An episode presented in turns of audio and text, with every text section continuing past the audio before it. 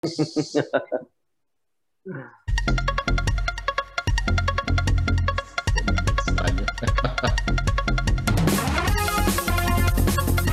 me siento como en Tron, weón. Como no está Miguel, toca hacer el bailecito. Buenas noches a todos, señores. Buenas noches. Buenas noches. Buenas noches. Buenas noches. Hoy un día súper, hiper especial. Uy, este, este sonido está bastante fuerte. Lo siento en mi oído. Bueno, señores. Hoy podcast especial. Algo que no nos gusta a ninguno de nosotros. Videojuegos. Creo que es en el único podcast en el que todos somos expertos. Que no Entonces, necesitamos prepararnos. no es que no nos hayamos preparado. estudiar. Nos dio el tiempo. Igual nos mamamos como dos días armando temas, así que. Bueno, vamos a esperar un poquito a que Jorge cargue. Todavía No, le no, está hágale. cargando la información. Hágale, hágale, tengo problemas de red. O yo no sé si es la barra de vida. Me gusta ese, ese, me gusta el filtro de video de Andrés. Se ve muy real. Parece que tuvieron las gafas 3D puestas. Bueno, buenas noches, señores. Para arrancar, vamos a hacer lo de siempre, la pregunta de la noche. Y esta pregunta va a ser bastante sencilla, porque va a ir enfocada en un videojuego específico. Uy. Entonces, vamos con la pregunta. ¿Con, con quién, ¿Con quién arrancamos la vez pasada? Con Johan, ¿cierto? Entonces, hoy vamos a empezar con Con Jorge, Jorge. ¿Por qué? porque está Ya cargando todavía. Así, Hágale, o sea, al caído caer, al jugador que tiene lag le toca comenzar más fuerte. Jorge, Hágale. ¿cuánto tiempo se demoró en pasar Super Mario Bros? Defina pasar, porque si fue a acabar No, con no, no, no, terminar. Terminar hasta Dos el días. final. ¿Con, con atajos y todo? Ocho, o- sí, sí. o No, no, no. lineal? Y Pero- hablo desde el primer día que lo jugó hasta el día que pasó al mundo 8-4. uf, siendo completamente sincero, como una semana. Desde el primer día que lo jugó, Sí. Pues este mantuvo Nintendo, este mantuvo Nintendo. Eh, digo, NES, este tuvo ese NES, ¿cómo lo envidio? Bueno, gracias Jorge Debería- Eduardo, buenas noches. el juego y decir. No, pero es que yo. yo ¿Cuánto se demoró no- jugando no, no aplica, porque yo lo pasé en máquinas. Yo O sea, también. ¿usted lo pasó en, en, en, en arcade? Así que sonaba, ¡bii! había que echarle la moneda. En arcade y, y, y para uno lograr pasarlo, tiene que ya haber metido muchas monedas. Pero, pero ¿cómo si, si cada vez que se moría uno tenía que meter una moneda nuevamente? ¿No volvía y empezaba? No, no. Era No, no tiempo, tan ¿no? arcade, acaso yo del 80, del 80, del 79 jugando. Eso no era por no, tiempo. no es así, Eduardo? no, eran con tiempo. Claro. Le dan a uno como cinco minutos, algo así Ajá. por una monedita. Entonces, ese juego se, se pasa como en 15, pero, pero para uno pasar en 15 de un solo taconazo, se, se tiene que gastar muchas monedas. Pero ¿y cuando, Entonces, y cuando lo pasó, lo pasó eh, sin atajos o con atajos? no, ya después de que uno se ha aprendido las, las mil Los trucos, los vidas, trucos. el, el- el no sé qué, los, los- todos los atajos por todos lados. No, yo creo que por ahí un mes, por lo menos. Ok, ok, Johan, buenas noches. Buenas noches, Daniel. Muchachos. Uy, yo, miren, o sea, igual, yo, eh, aparte, aparte de que lo pasé en maquinitas, era bien pobre. O sea, yo creo que la primera vez, y en serio, o sea, lo pasamos de manera colectiva. Sí, o sea, Uno, eh, uno. uno se, había uno se había especializado en pasar determinadas áreas y tengo tres monedas, es para lo que alcanza. Entonces, me acuerdo que, que- me acuerdo que justo cuando iba a empezar a jugar yo, llegó mi abuela y eche para la casa, mijo. Ah, oh, qué mal. Pero sí, por ahí, por ahí un mes, por ahí un mes, por ahí un Le mes. dan una monedita semanal. Besito. ¿Qué hubo, Andrés, buenas noches. Muchachos, buenas noches. Bueno, a la pregunta, yo cuando tuve mi primer Polystation, que fue ya en el bachillerato, creo que me eché unos 15 días, 20 días eh, jugando casi que en la franja, en la franja infantil de Canal 1 y Canal A, o sea, de 3 a 4 de la tarde. En ese Ah. tiempo, creo que me, me lo pasé. Y sí, me lo, me lo pasé con atajos. No ¿Y le, y le- y dijeron que eso dañaba el televisor? Pero Obviamente. por supuesto. Yo me, perdón, yo me uno a Johan, también lo pasé el equipo, pero si alguien, algún amigo tenía algún, algún aparatejo de estos en la casa y nos unimos todos y uno era el especial en pasar el mundo 1-2, otro era el especial en coger el atajo del mundo no sé cuál, otro era el específico en coger las vidas infinitas y así después de más o menos una semana logramos pasar Mario. Yo, Ahora, yo tuve la suerte de que a mí me regalaron un Nintendo más o menos un 24 de diciembre. ¿cómo Y te envidio, entonces- Jorge? Y ¿Dónde entonces, me, estabas cuando era niño? y entonces me dejaron en paz durante una semana en la que nadie le importó el televisor y me pude dedicar a aprender a jugar Mario Bros. Creo que, creo que lo que querían era que Jorge estuviera ocupado. Yo quiero verlo de la otra manera, creo. no, me, no, no quiero sentir que mi familia está deshaciendo de mí con un aparato. Estaba buscando a ver si encontraba por aquí el, el sombrerito de- del, del, del señor del Monopolio. Es que, no es lo que como yo no, como yo no voy a estar hasta el final y de pronto se les antoja hacer la pregunta, ¿cuál ha sido mi juego favorito de Nintendo? Por lo menos la tropa Goofy. ¿Cómo me divertí pasando ese juego? Uy, Ese Era el Super Nintendo. Sí, de Super Nintendo. Uy, qué cosa tan, o sea, que Esa- había, que sí, re- sí, o sea, había sí. que usar el cerebro para pasar ese juego. Si usted me pregunta a mí, todo, todo lo que tiene que ver con la tropa Goofy, o sea, esa es una película que está muy infravalorada. Es una película muy buena. Y cuando usted, y cuando usted era niño, usted la veía y usted era como de, no, pero pobre Max. Ahora usted se la ve ahorita adulto y usted es marica, pobre Goofy, weón. Definitivamente. Ese es el problema. Uno sabe que es adulto cuando empieza a identificarse con Goofy. Definitivamente. ¿Usted sabe cuál fue el momento en el que yo dije, yo creo que me estoy volviendo adulto? Cuando decidí que Calamardo no era mala persona. Era un adulto contemporáneo. Un treintón. Sí. Claro. Ok, bueno, señores. Vamos hoy a arrancar. Este programa es especial porque vamos a empezar como crónica de una muerte anunciada, con el final. Entonces, el día que mataron a Santiago Nazar, no mentiras. Johan, hoy usted nos viene a hablar de los eSports. Como esto lo íbamos a dejar para el final, pero Johan tiene un evento social muy importante ahora. Lo cual es muy extraño. Exacto. Sí. O sea, es el único evento, es, es el único evento del año. Tengo que ir. Bueno, Muy bien, bueno, entonces podemos empezar con Johan hoy y luego más adelante vamos retomando otra vez historia de los videojuegos y al final vamos a tener algo muy interesante que es estos mitos urbanos de los videojuegos que han existido durante todo este tiempo. Vamos a hablar del Polybius y otras cosas más, pero más adelante. Entonces, Johan, todo suyo. Bueno, listo, muchachos. Esto, nada, pues eh, vamos a hablar de lo que es la escena competitiva de los videojuegos. Eh, algo que a todos nosotros nos hubiese encantado que, que existiera cuando nosotros empezamos, porque todos decimos, no, yo hubiese sido profesional, muerto de la risa. Porque, pues, vean, en particular yo tengo un primo que se llama Sebastián, eh, XX Hill en el League of Legends, lo pueden buscar, es Elo Gran Maestro en League of Legends en NA, eh, Elo creo que maestro, gran maestro en, en LAN en, en- en League of Legends, y no es Challenger, no porque no quiera, sino porque no tiene tiempo, porque pues él tiene que vivir entrenando, o sea, eh, es el cambio de visión de los videojuegos, ¿no? O sea, a uno, uno juega videojuegos porque se divierte y es bacano. ¿Pero no es bueno en algún juego bueno? O sea, solamente en League of Legends. O sea, él, él comenzó a jugar League of Legends, no, él comenzó a jugar League of Legends hace cuatro años, sí, o sea, yo, yo fui quien le mostró League of Legends, Eh, yo por aquel entonces pues estaba más o menos en división, eh, estaba Challenger, no había maestro, no había, todavía no había maestro, ya había diamante, yo estaba entre diamante 1 y diamante 2, usted, yo, yo le mostré a él League of Legends, Johan, sí, yo empecé a jugar League of Legends desde la Season 1, ajá, cuénteme, o sea que usted está como el man que le prestó el balón por primera vez a Pelé. sí, algo así.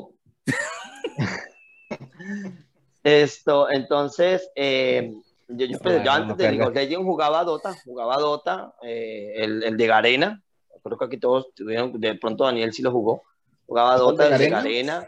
Pero sí, o sea, como- con el Warcraft, el que era el, el, Warcraft el- 3. el- Defense of exacto, o sea, y entonces eh, la historia completa de cómo Rice y Tryndamere se crean el League of Legends y toda la cuestión, Y en la primera season de League of Legends era una porquería. Ya en la season 2 Y la segunda. Y la No, no, en la segunda sí mejoró muchísimo. Y la Pero, pero ya es una cuestión de gustos, ¿no? Está la gente que le gusta el Dota, está la gente que le gusta el League of Legends, ¿sí? En particular, pues yo conozco mucho el League of Legends, pero como tal yo vengo a hablar de la escena profesional deporte, competitiva de, de los esports, que hoy en día, o sea, se extiende el League of Legends, Dota 2, eh, Fortnite, o sea, y son muchachitos que se están haciendo asquerosamente ricos FIFA. por tener sus traseros sentados en sus casas jugando Pero. FIFA, FIFA no, vale. y no- y Ah, no- de hecho, vale. Miren o sea, esto, vean esta, vean esta vale. anécdota. Hay- vean esta anécdota. Hay un chico en, no recuerdo si es en, en Uzbekistán, que se hizo técnico de un equipo de fútbol real porque fue el mejor técnico de fútbol de fantasía de ese año. Y el- un equipo de fútbol profesional de allá dijeron, ¿sabe qué? Dirija el equipo. Y no lo Pero- hizo mal. No pero lo mire, hizo mal. Como aún- cuando Maradona fue director de técnico de Argentina. Yo tengo un amigo en Bogotá Ajá. que él es, es jugador profesional como tal. Y, eh, ¿De- ¿Pero de qué? De, de varias vainas. Ahorita está Ah, jugando. sí, hay, hay, hay jugadores que juegan muchas, muchas cosas. Ahorita está jugando este juego, este juego de, de- Valorant, Ah, ok. Eso también Eh, es de Riot Games. Valorant. también es de Riot. Entonces, eh, con él fue muy chistoso porque él empezó jugando LOL y era todo el día pegado jugando LOL y el papá entraba a la casa y usted jugando esa mierda que está haciendo, no sé qué, que se va a tirar la vida y él hágale y hágale y hágale. Como a los dos años de estar jugando, ya cuando tenía su contrato, en pleno torneo, el papá le voy a desconectar esa vaina, usted que hace tres de la tarde, lleva pegado ahí todo el día. Y él, no importa, sí, sí, sí, como sea, siguió en su cuento. Terminó, se ganó su plata, llegó un día, le, cuando le llegó el cheque, le dijo el papá, papá, ¿cuántos son los recibos de la casa? Tome aquí está la plata, tome aquí está lo otro, tome aquí está lo otro. Al otro día, cuando el papá por fin entendió que estaba haciendo plata jugando videojuegos, apareció con una silla para jugador, le puso aire acondicionado en el cuarto, le Esa- mejoró esa- el esa es la historia. internet. Es, es la historia, es la historia común de muchos de, de jugadores profesionales de, de, de- todo tipo de juegos. o sea, pues, Aquí en América Latina. He conocido cualquier cantidad de historias buenísimas. Eh, la de Expeque, un jugador español que pues, terminó el colegio, el papá le dijo váyase seis meses de vacaciones cuando estudiaba en Alemania, y el pelado cuando volvía a Alemania vuelves a decirle, eh, papá, me tengo que ir a jugar un torneo de League of Legends en Estados Unidos, yo soy menor de edad, yo no puedo ir, eh, acabamos de ganar el split en Alemania, me acabo de ganar 600 mil dólares, esto, necesito que usted vaya conmigo. Y el papá como que, ¿what? ¿Qué? Y fueron a Estados Unidos y ganaron el torneo de League of Legends y se ganó, creo que fueron 2 millones de dólares. De hecho, eso le mamaron gallo en los Simpsons. Espeque, Espeque después de eso se convirtió literalmente en el jugador más famoso de League of Legends hasta que apareció Faker Mm. eh, con un famoso backdoor, una jugada de League of Legends, los, los que juegan LOL, Dota entenderán qué es eso. Esto, y en un momento Espeque se estaba ganando algo así como 5 o 6 millones de dólares al año por jugar videojuegos. Hoy en También- día pero también temas de patrocinios y eso, ¿no? O sea, Sí, no exacto, obvio. Hoy en ¿Qué premios. día es eso? Faker- es que es eso, hoy en día jugar Faker, fu- eh, eh, los jugadores de fútbol. Sí, Dice, hoy en día se dice mucho de los jugadores, por ejemplo, está Faker, un jugador de STK1 en, en Corea. Ese muchacho STK1. tiene un contrato deportivo que técnicamente casi que gana lo mismo que gana Messi. O Pero, sea, pero, Johan, una pregunta. Y si Dígame. de pronto Johan no la conoce, ayudémosle. se la pasamos. Esto, yo sé que League of Legends es uno de, las, de los juegos De las franquicias recauda- de las que más franquicias recaudan. que más recaudan y que más pagan en premios en los, eh, en los eSports. FIFA puede que también, Dota también. Dota hay una que 2, se de- llama- no, de hecho, de hecho, Daniel, creo que la que más paga es Dota 2. Sí, sí, O sea, la que 2 más plata da en, en- en repartir cuando hace torneos. Lo que pasa es que League of Legends ya tiene una escena competitiva constante los, todos los días en muchos países. Incluso Colombia ya más, tiene ¿no? liga.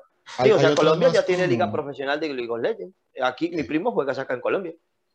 Ok, pero estamos hablando que en este caso hay League of Legends, Dota, eh, Free Fire, Free Fire también tiene sus ligas Free Fire, Fortnite. Fortnite, el, el World of Warcraft, obviamente, World of Warcraft Valorant, sí. Mm, Pero de arenas. Y, esta, y este juego de carritos que juegan fútbol. eh, Uy. uy, Mm, Ese es Eh, es Rocket juego- League, pero eso. no. Rocket Rocket League. League. Sí, No, no O sea, es, es como el cuarto o quinto que más premios da. Sí. O sea, les boto ese dato. Uy, voy a empezar a jugar ese juego. Es Capaz soy, malísimo. pro- capaz Es soy en malísimo, pero ahí, ahí les doy el dato. pero pagan.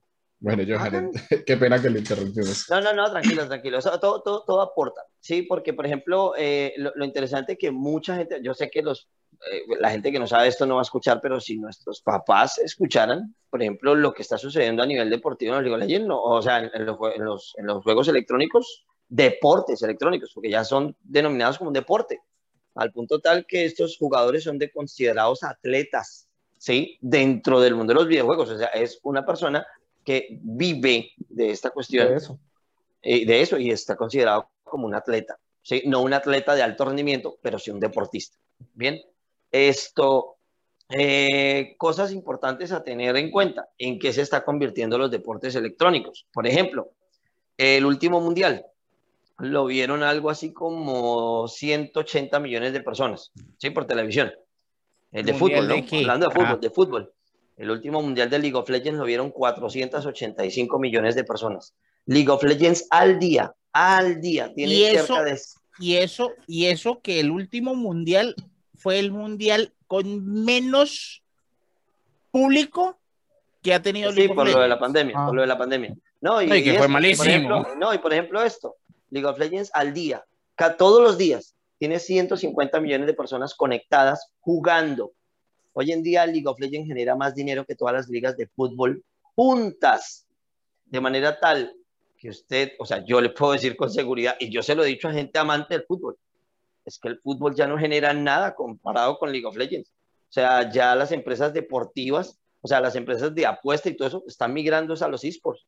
El, o sea, los eventos deportivos de contacto como el fútbol, el básquet, el béisbol, el fútbol americano, están destinados a morir en los próximos 20 años. ¿Por qué? Porque no tienen generación de relevo. Ya los pelados no quieren jugar fútbol. O sea, Yo se juegan la- fútbol, juegan fútbol así. como, como un hobby. Sí, me gusta jugar fútbol, vamos y jugamos. Pero ahorita usted le pregunta, no, yo quiero ser el jugador profesional de esto o youtuber. Los deportes de actividad física están siendo relegados. Exacto. Pero yo creo que depende de los países. Esto. Y no, y, y no desde el punto de vista solo del juego, o sea, desde el punto de vista del escenario económico, de que las empresas están prefiriendo apostar por los esports que por los deportes tradicionales. Han perdido muchísimo campo, o sea, ya por lo menos la mitad de las empresas que pautaba eh, para el fútbol, para el básquet, lo hace hoy, hoy en día es con los esports. Saben que tienen una gran cantidad de público a la que están llegando, un público joven que es el que se va a hacer adulto, ¿sí? Yo creo que depende de eso, no es un tema de mercadeo y es como de mercado objetivo. Y, y es un mercado en el que los jóvenes, o sea, los jóvenes van a estar eh, en, la, en la vanguardia, ¿sí? De que pueden ser consumidores activos todos. ¿Cuántas personas que ven fútbol, por ejemplo, son consumidores activos de la publicidad que te están colocando en un partido de fútbol o en un partido de básquet? Un porcentaje bajo, ¿sí? En cambio, en estos videojuegos, o sea, literalmente casi todas las personas que juegan videojuegos son consumidores. Se han comprado una skin, se han comprado una cosa, o utilizan los servicios de la publicidad que le dan ahí. ¿Por qué? Porque las publicidades eh, van enfocadas a, hazte un mejor jugador. Eh, los mejores jugadores toman esto. Los mejores eh, deportistas electrónicos usan esto, compran este aparato. Hoy en día todos los pelados que quieren, el famoso meme en internet, sale la chica preguntando qué es lo que quieren los hombres. Y, sale el pelado armando su severa computadora, o sea, quieren mi novia. Mi primo Sebastián tiene 18 años, terminó con su novia hace poquito. Y uno, o sea, yo a los 18 años, cuando terminé con primera novia, así, el corazón roto y destruido.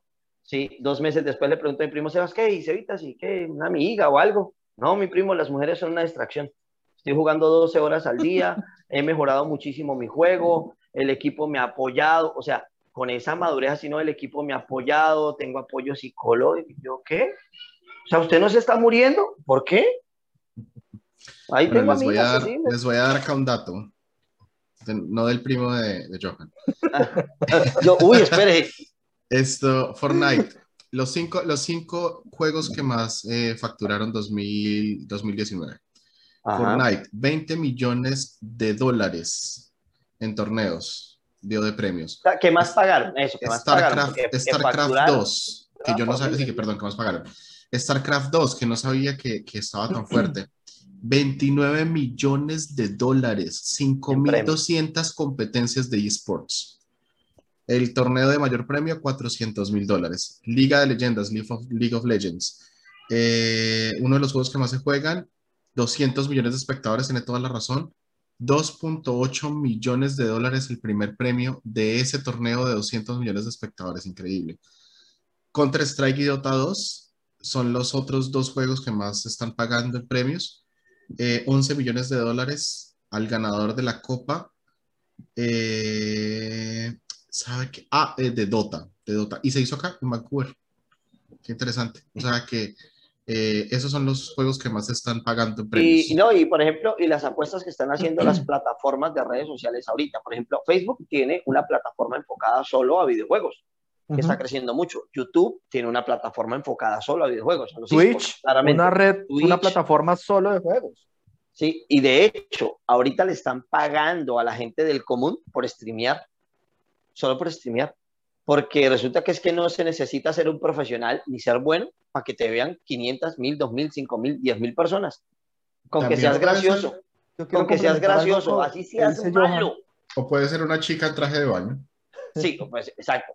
De no hecho, están uno pagando por streamear, están pagando por que la gente vea el stream. ve el stream, exacto, porque la gente, y, y- y es gracioso. Por ejemplo, uno de los jugadores que a mí más me, o sea, me, me gusta ver se llama Barbacán. El tipo es súper gracioso y es malo. Más malo que yo, yo, yo lo hizo piseco, pero es que el man es muy gracioso. Tiene El carisma. tipo, el tipo es un muy buen creador de contenido.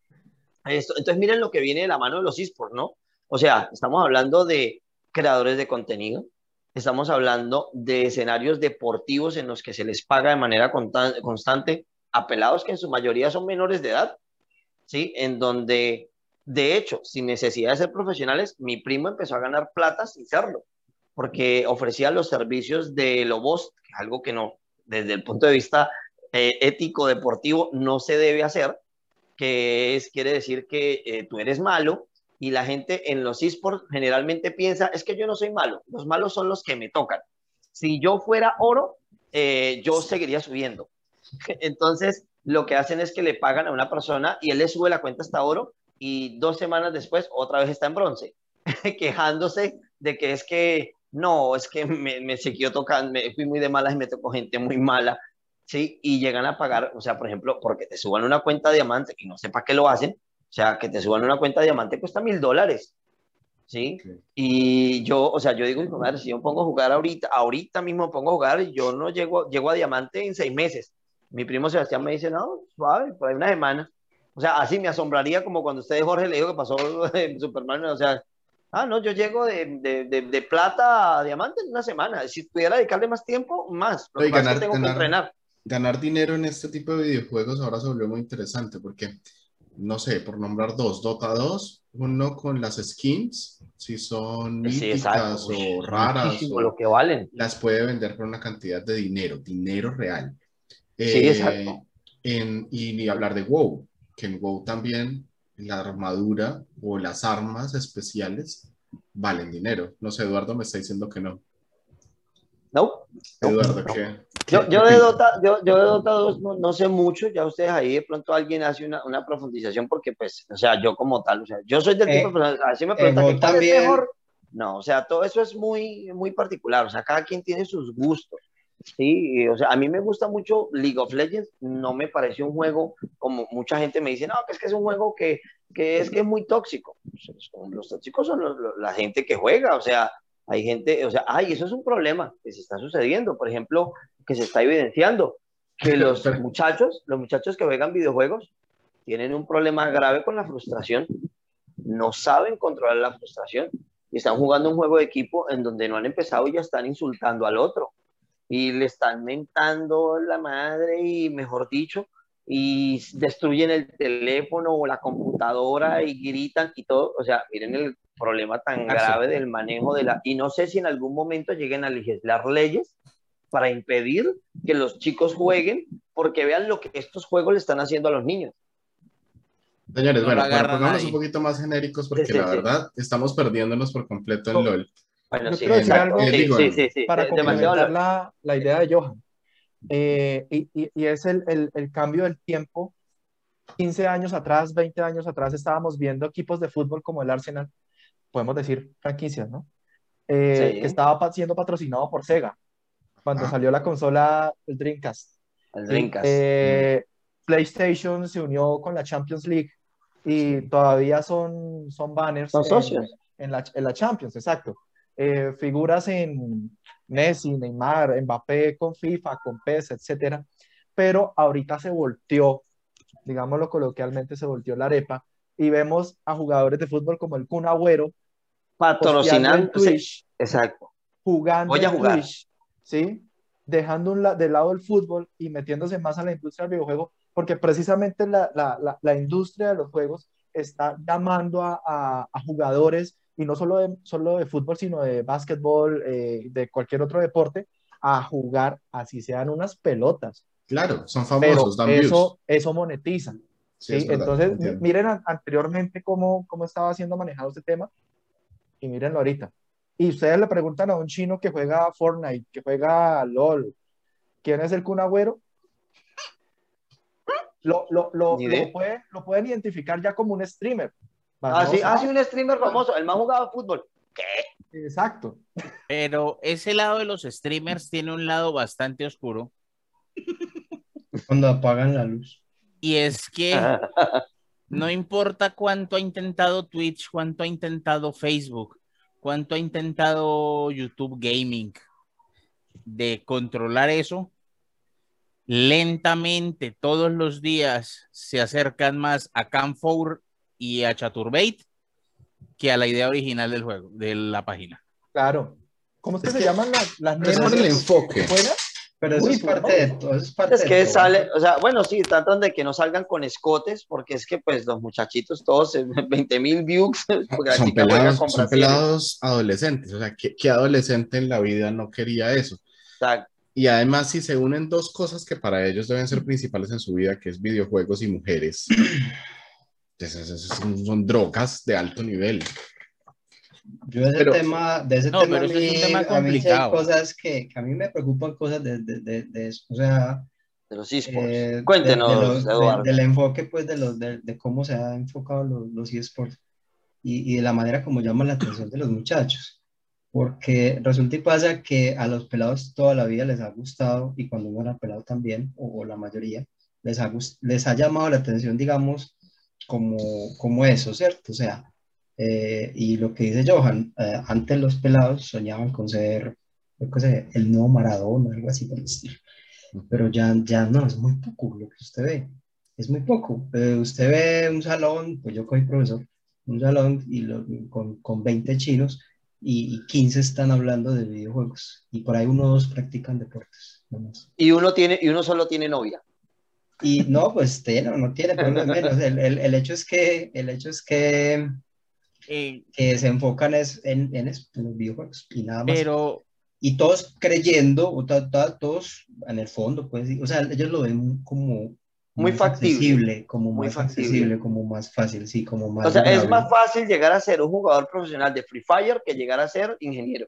Y, y el hecho es que no es así, ¿cierto? O sea, ya no es así, de pronto hace años sí, pero ya no. A medida que Ah. crece, a medida que crece la escena deportiva, más difícil se hace porque más gente hay jugándolo. Y entonces enfocan su vida en eso y usted les pregunta incluso, usted les pregunta, usted hace la pregunta típica que hacen los profesores a veces de que quieren ser cuando sean grandes y un montón, un montón le dicen a usted que quieren ser streamers o que quieren ser profesionales de TikTokers, los, de los youtubers, esports, influencers. quieren ser youtubers. Entonces Pero digo, caramba, o sea, de aquí a 30 años, ¿quién va a trabajar? entrando, Nadie, entrando pero en es que- ese tema, Pero es que miren, entrando, ya para irme, ya casi yo me voy, y eso que dice, en, dentro de 30 años, ¿quién va a trabajar? Pero es que estamos entrando a la cuarta transformación. Ya se empezó a hablar políticamente de la renta básica mundial. La gente va a empezar a perder sus trabajos por la transformación de Pero los es empleos a las político. máquinas y la gente se va a empezar a, que- empezar a quedar sin trabajo y va a tener, van a tener que darles plata porque en qué van a trabajar, No, en qué se van a no sé. emplear. Hay muchos, hay mucho es- trabajo. ese podcast tenemos que hablarlo porque ese, ese podcast buenísimo, buenísimo. Sí. Pero bueno, yo ya, yo ya me tengo que retirar y yo pues básicamente, o sea, hice el comentario con respecto a los esports, o sea, en lo que se están transformando los videojuegos, que es en una solución económica para muchas personas, sea un sueño mal habido o no, porque, por ejemplo, ¿cuántos no soñamos en ser futbolistas? Pues yo, yo jugué fútbol, No, yo no. y jugué en ni- liguilla local, llegué a jugar en la primera sede del Bucaramanga porque jugaba bien, A mí me Pero- escogían de último, pero- me tiraban al pero, gol. pero, pero en un momento dado me dijeron, no, no le va a alcanzar, ya tiene 18, ya tiene 19 y no ha llegado, olvídese. Entonces lo mismo yo le digo a, a, a muchachos, 13 años. chicos, o sea, por ejemplo usted, Eduardo, usted que es profesor, y usted les puede decir esto y dígaselo con toda confianza, dígale, yo tengo un amigo que es profesional en los videojuegos, conoce mucho de estas vainas. Si usted tiene 15 años, 16 años, y usted por lo mínimo no está en el foco de un equipo profesional de esports, usted no va a llegar. Enfóquese en el estudio. ¿Sí? Yo- yo Porque le- si a esa yo edad, si a esa edad usted- cosas más, más feas, pero sí. Eh, Más o menos, no, usted, pero usted ha verdad. visto, ¿Usted ha visto Los Simpson? El No, capítulo nunca. que le toman el pelo a League of Legends, que el ayuda, el profesor que les lleva a Homero llega y dice, oh no, cometí un error. Bueno, ya tengo 22 años, ya era hora. Esto iba a pasar eventualmente. Supongo que me jubilaré. Se vuelven, se vuelven narradores de, de Sí, pero eSports. con 22 años. Ah, miren, y, es, y esa es la cuestión. Ahora, imagínense esto. Miren este panorama y a Eduardo le va a gustar esto. Un, un muchacho con 22 años ya está viejo para los esports. Y es un muchacho que no aprendió a hacer nada más que solo jugar el League of Legends, o jugar Dota, o jugar cualquier cosa. Y a los 22 años ya está muy viejo. Y si nunca llegó a profesional y le dedicó 12, 13 horas de su día, todos los días, a esa vaina, ¿qué va a saber ese- hacer ese man? No, pero mire, Ahorita- 22 años es una edad en la que todavía pueden empezar puede a arrancar, una carrera, parce. una carrera cualquiera. Pues sí, pero ya va a estar, pero ya va a ser, o sea, desde ya va tarde. A, a- a esa, Voy a a estudiar esa- administración de empresas o ingeniería Industrial. este, industrial. Venga, Eduardo, porque se ríe. eh, dijo se está cortando esta llamada. que papá, yo que, es que el No. pelado a los 22 años sale del Perdón. sueño frustrado de ser un jugador de Dota 2. Es que se me olvidaba dice, cuál era "Papá, la carrera de, voy a se me voy a olvidaba la carrera de actuación". Jorge. Ah, cierto que no tiene carrera. Ah, pero Bueno, muchachos, me despido para que continúen, de verdad se les quiere. Pero antes de irse, un que van a minuto jugar 30. Risk. Deme un segundo. Ah, En un minuto 30, antes del corte, sí, la segunda sección vamos a empezar un, juego de Risk. Entonces vamos a ir charlando mientras jugamos, va a ser algo diferente, vamos a ver qué tal nos va. Eh, pero antes de irnos y rápidamente les quiero preguntar, el juego de eSports favorito, un juego de competencia. Le diría Johan cuál, me va a decir LOL.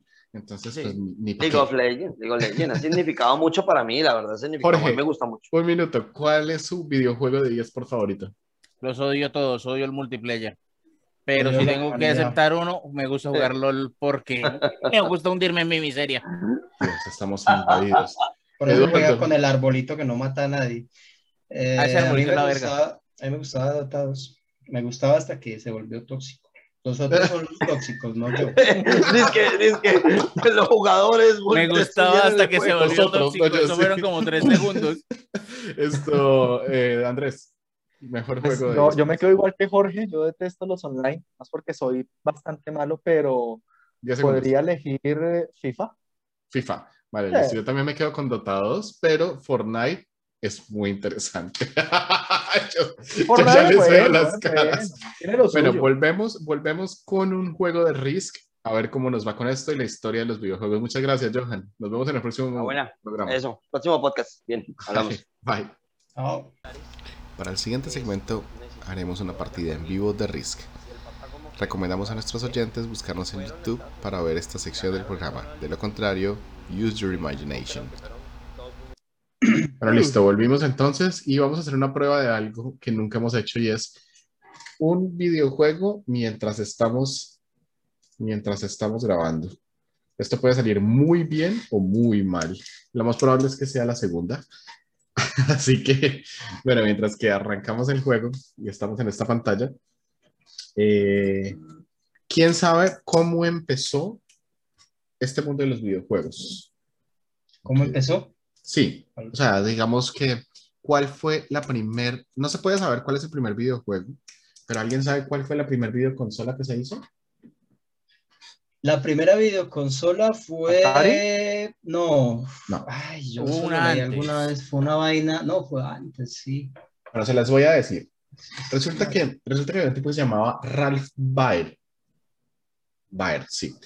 En 1972 le encargaron hacer, el tipo trabajaba para la milicia. Y le encargaron, la empresa con la que estaba trabajando, aparte de la milicia, le encargó hacer la televisión más avanzada que existiera en el mundo. Entonces el loco se metió en este proyecto, en mil- realmente en 1960 fue que empezó como con el proyecto y para 1972 logró sacar el primer juego o la primera consola de juegos. Selecciones. ¿Qué, qué tengo que seleccionar? ¿Ya? Ah, no, perdón.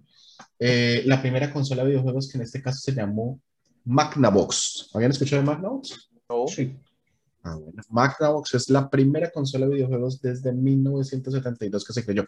Que se creó. Luego la compró Philips y el nombre de eh, quedó en vez de. la partida. Ah, creo que Andrés se salió. Entonces les cuento que lo compró una filial de Philips eh, y desde ahí se empezó a llamar ah, Odyssey Magnavox. Perdón, el, jue- el juego no se llamaba Magnavox, se llamaba Odyssey. Y de ahí entonces cambió a Magnavox Odyssey, que fueron los que crearon este mítico juego del Pong. ¿Sí saben cuál es el Pong? Claro. Bueno, Obviamente. Ese creo que, creo que fue el primer videojuego comercial, ¿no?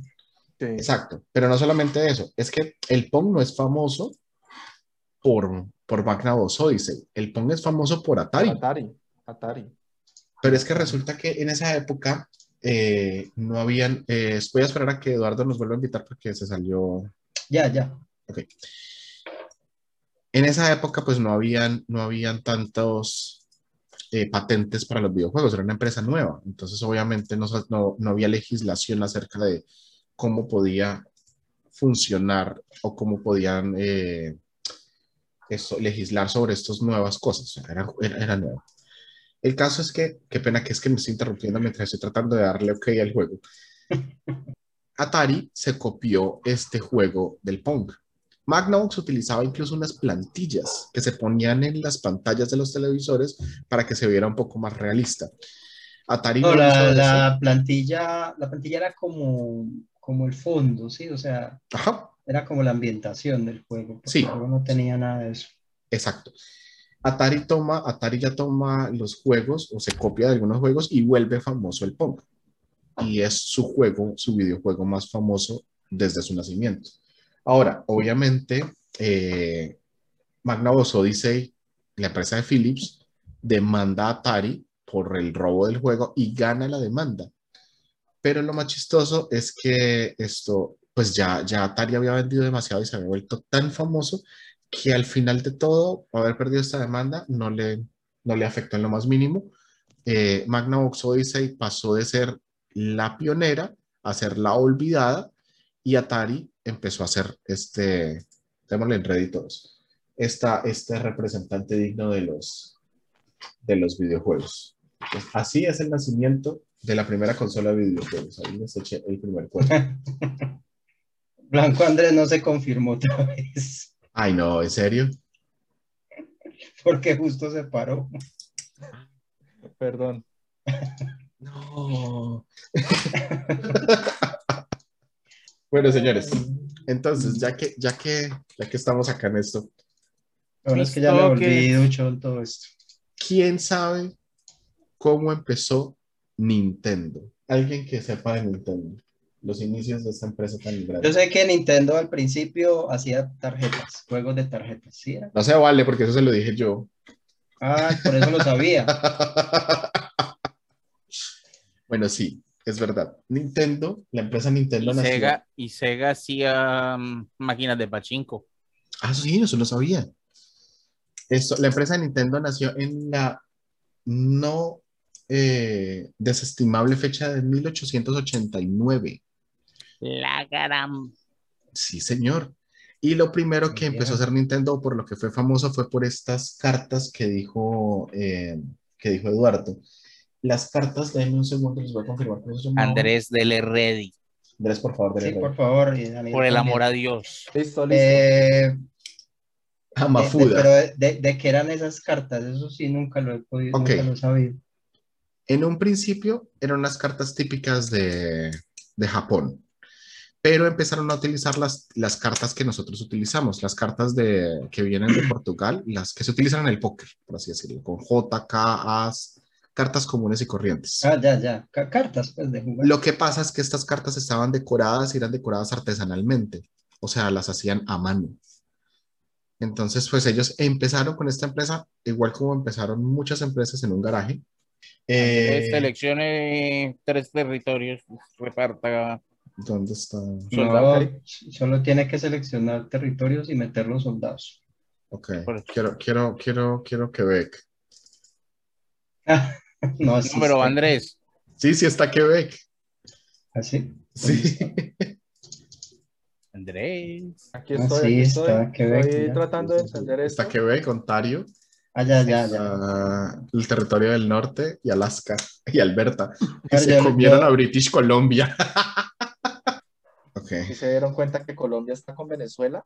¿O Venezuela está con Colombia? sí, se llama Venezuela. De Y Colombia no existe Colombia para no el- existe, sí. Pero eso es en, en la versión internacional, en la versión que venden acá en Colombia, es aparece Colombia y no aparece Venezuela. No puede ser, ataqué a Estados Unidos y perdí. Esto es como la vida real.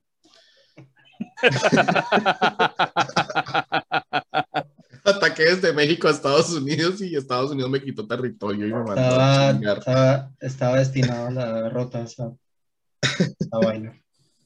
A ver, eh, ah, bueno, entonces, ¿de qué? Entonces, sobre, sobre Nintendo, ¿qué nos iba a decir? Ya me olvidó.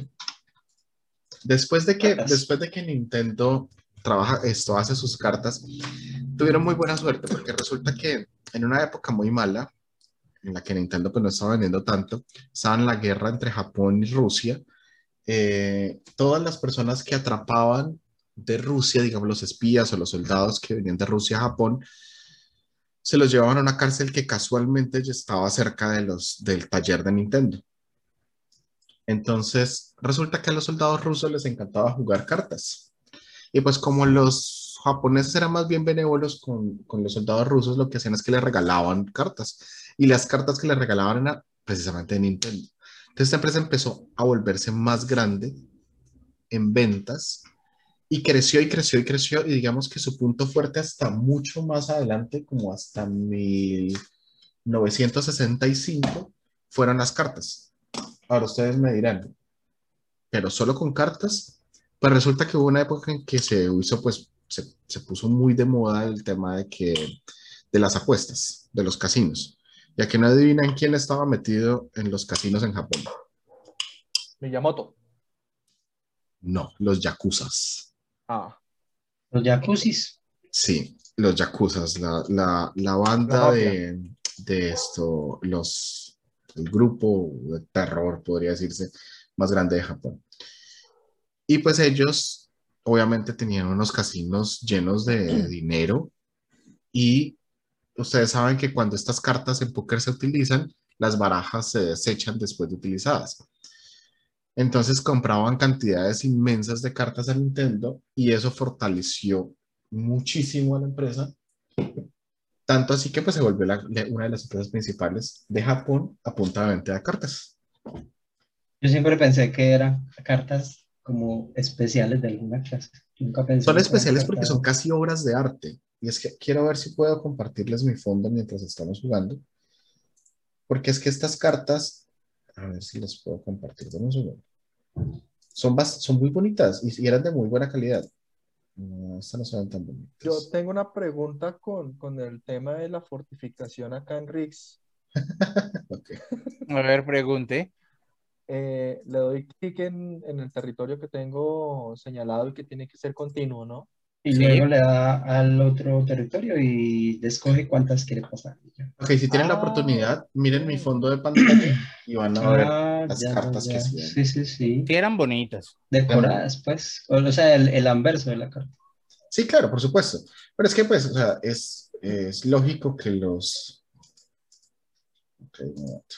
Vamos a ponerle tres acá. que vamos a contra Estados Unidos. Yo recuerdo Ah, que ese ¿pero de qué? cartas salía en el, en el, en el 999 juegos en uno del Polystation, ¿no? Ah, sí, eso no lo sabía. Claro, sí.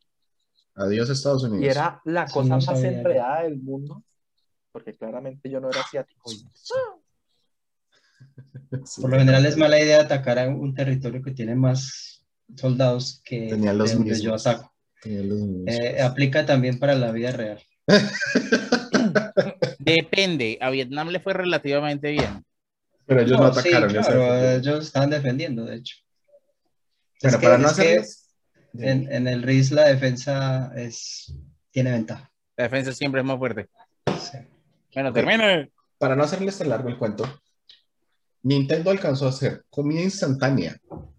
O sea, hicieron de esos espaguetis, de esos noodles que se meten al microondas, Ajá. bueno, en esa época no en microondas, de comida instantánea que se le echaba agüita caliente, Sí. marca Nintendo. Taxis, marca Nintendo. Moteles, hoteles del amor, marca Cuando- Nintendo. ¿En serio? cuando hablaban de, de taxis Sí. marca Nintendo, ¿se referían a empresa de taxis? Sí, ¿Se claro. referían tenían- a carros? Daniel, No, pues. empresas, Tenían No, no, una empresa de taxis. En la empresa de taxis, sí. como Cúcuta Turirradio. Exacto, pero eran Ok, taxis. Nintendo. Lo que pasa es que para 1965 llegó un, eh, un nuevo CEO que fue, perdónenme mi, mi, mi japonés, Aori Yamauchi. ¿Llama quién? fue- Yamauchi. Uchi. él, fue el que, él fue el que dijo, bueno, ya no podemos a poder seguir con cartas, que sigue siendo una muy buena idea. Vamos a empezar a, deje de atacarme, Jorge. Vamos a empezar a, a- a expandirnos. Y él fue el de la idea de hacer comida instantánea, de hacer taxis, eh, de, hacer, de, de hacer moteles, que es, que es lo que el más curioso me pareció, hoteles del amor. Eh, pero después de toda esta diversificación, resulta que un día uno de sus trabajadores encargado de mantenimiento, dicen que pues estaba relativamente desocupado porque no había muchas máquinas en Nintendo en esa época. Y ahí Entonces, salió ¿qué? Mario. O sea, Mario era un empleado de mantenimiento de un motel. No, calma, calma, calma. Era un empleado de mantenimiento de la empresa. Ah, pero no ¿qué? Ah, Resulta que, resulta que este, este empleado era, ¿cómo se dice? Era hábil con las manos. Entonces el loco le gustaba hacer juguetes en sus tiempos libres. Y entre estos tiempos libres alcanzó a hacer un juguete que es esta mano extendible que no sé si algunos la han visto, que es un- una pistolita que, que se extiende una mano y, y vuelve y se recoge. Espérenme, Sí, ahí sí. les voy a poner de fondo. Ok. Sí, sí, sí. Ajá, exacto. Resulta que el CEO, Yama, Yamauchi, lo vio con la mano extendible y le dijo, ¿y usted qué está haciendo? Y el loco dijo, no, yo ahora sí ya me echaron, ya no, ¿qué voy a hacer yo acá? Ya me, pillaron. Y en vez de echarle, lo que le dijo es, ¿puedo vender su producto? Pues resulta que fue el primer producto de juguetes que sacó Nintendo y fue un súper éxito. Desde ahí, desde este tipo de juguetes, ellos decidieron que iban a empezar a enfocarse más en los juegos y juguetes. Y pues obviamente ya hay una consecuencia lógica, ¿no? Pasaron de los juegos eh, físicos y mecánicos a los juegos electrónicos y de los juegos electrónicos pasaron obviamente a lo que ya conocemos ahora como consolas de videojuegos. Pero ya para terminar, de verdad, de verdad, de verdaditas. Resulta que ya estaban con todo este cuento de los videojuegos y ya había sacado eh, Atari su... ¿Me toca a mí? Sí, Sí. ya había sacado Atari el, el mítico Pong. Entonces resulta que Nintendo abrió una sede en Estados Unidos y decidió que iba a, sacar el Pong también. No sé, me salió un aviso de algo. Pero en Estados Unidos no pegó mucho el cuento del Pong. Ok. Entonces lo que hicieron fue llamar a, llamar a Japón y decir que por favor les mandaran un videojuego nuevo porque esto ya no les estaba funcionando. El caso es que Japón dijo, listo, deme un mes y yo les mando un juego. Ellos les encantaban los personajes de Disney y querían hacer un videojuego basado en los personajes de Popeye. Ahora me preguntarán, ¿Popeye era de Disney? Pues yo tampoco sabía, pero sí. Eh, Sí, pero no, es de la, de, de la, de la metro, de la metro. les puedo rectificar al final. Resulta que ellos lo que querían era hacer un videojuego de Popeye, pero como no lograron conseguir los derechos para poder hacer el videojuego de Popeye, justo a última hora les tocó cambiar los personajes. Entonces Brutus dejó de ser Brutus y se volvió en este mono que lanzaba barriles, Mm. que después se va a llamar Donkey Kong. Eh, Olivia dejó de ser Olivia y crearon un personaje especial que, que le llamaron The Jumperman o el saltarín, por así decirlo de alguna forma. ¿Y a qué no adivinan quién era este Jumperman? Mario. Era un personaje Mario. Exacto, era Mario, el personaje de gorra roja y de traje rojo, que para su época no podía, eh, no podían animarle el pelo, entonces decidieron poner una gorra, no, te- no sabían cómo animarle, cómo ponerle las manos, entonces le pusieron guantes blancos y eh, terminó siendo este Mario que nosotros conocemos ahora. En un principio de nombre Jumperman y de ahí para adelante de nombre Mario. Este es el comienzo de Nintendo como compañía, perdón, como, como compañía de videojuegos con el primer videojuego que les pegó mundialmente, que fue eh, este primer videojuego. Es decir, Sí. eh, cuando estaban empezando se querían robar a Popeye y ahora todo lo que vean lo viven demandando. La doble moral, la doble moral de, de Nintendo. Este tipo tenía una visión muy grande y era que él, así como, como veía que Disney hacía mucha fuerza a su Mickey Mouse y a sus personajes, y ya para esa época Disney World, él quería que Nintendo tuviera algo similar. Entonces él siempre quiso que Mario Bros fuera un personaje principal y reconocible en el mundo. Entonces, de hecho, hasta todavía lo vemos. Y bueno, hace poco inauguraron el parque, ¿no? El parque de. Nintendo en Japón. Y luego COVID. Sí, sí. Han tenido momentos difíciles, pero es que si una empresa nace en 1889, mis respetos para todo lo que han aguantado. No, pero sabe que en Japón es bastante común, las empresas centenarias incluso son comunes en Japón, porque allá hay una, hay, hay como una resistencia, o sea, como, como una idea a, a estar, digamos, a, no vender las empresas, a mantenerlas pues como en un mismo dueño. Hablamos un poquito de historia entonces. Sí, Eduardo, todo suyo. Pero va a quedar, va a quedar in- separado, ¿no? Va a quedar separado. Entre esta parte y la siguiente. Ok, ok, ok. Escuchamos. Pues a ver, vea, yo les voy a hablar de dos juegos que nadie conoce. Son totalmente desconocidos para todo el mundo. El primero es el Space Invaders. Y el otro, Jamás he oído de él. y el otro sí que es más desconocido, se llama Pac-Man. Pero yo les voy a hablar un poquito para que ustedes conozcan de esos juegos. Space Invaders de, de- fue de Atari, ¿cierto? Space Invaders fue de Atari, creo que sí. Yo voy a decir una burrada antes de que Eduardo siga, pero mucha gente conoció Space Invaders por Adam Sandler, Sandler y sus Pixels. Sí, no, sobre todo los, Mm. digamos, los, Los los menores de 35, Ajá. no sé, algo así. Ah. Sí, sí, que es mucha gente, sí, que es mucha gente. Sí, sí, es cierto. Space Invaders eh, o Marcianitos, ¿cierto? Marcianitos, para, para los que, lo- lo- los no relacionados, hay mucho. El- el los Marcianitos eh, también fue de Japón, o sea que... mm, o sea que no, no fue desarrollado para Atari, porque Atari es una empresa gringa, ¿cierto? No, señor. No, señor. Atari es una empresa japonesa. ¿Es japonesa? Ah, bueno, Sí, sí. entonces- De nacimiento japonés. De hecho, si ve mi camisa, ve el nombre de Atari en japonés. Ah, ya. Eh, Atari, entonces, Atari, Atari es una palabra. Y estoy tratando de acordarme qué carajos es lo que significa. Significa compañía de videojuegos. No, estoy completamente seguro que no. Ok. No, ni idea. Eh, el hecho es que el señor pues que, que diseñó y que, y que, pues, que programó Space Invaders, eh, para eso fue para el 78, es decir, o, o, sea, yo no había ni nacido siquiera. Y eso es mucho tiempo. Ese señor, pues, diga, eh, eh, según él, según él, pues no vamos a ver, pero lo que él dice es que se inspiró en, en la Guerra de los Mundos, ¿no? se inspiró en la Guerra de los Mundos para hacer su, su jueguito.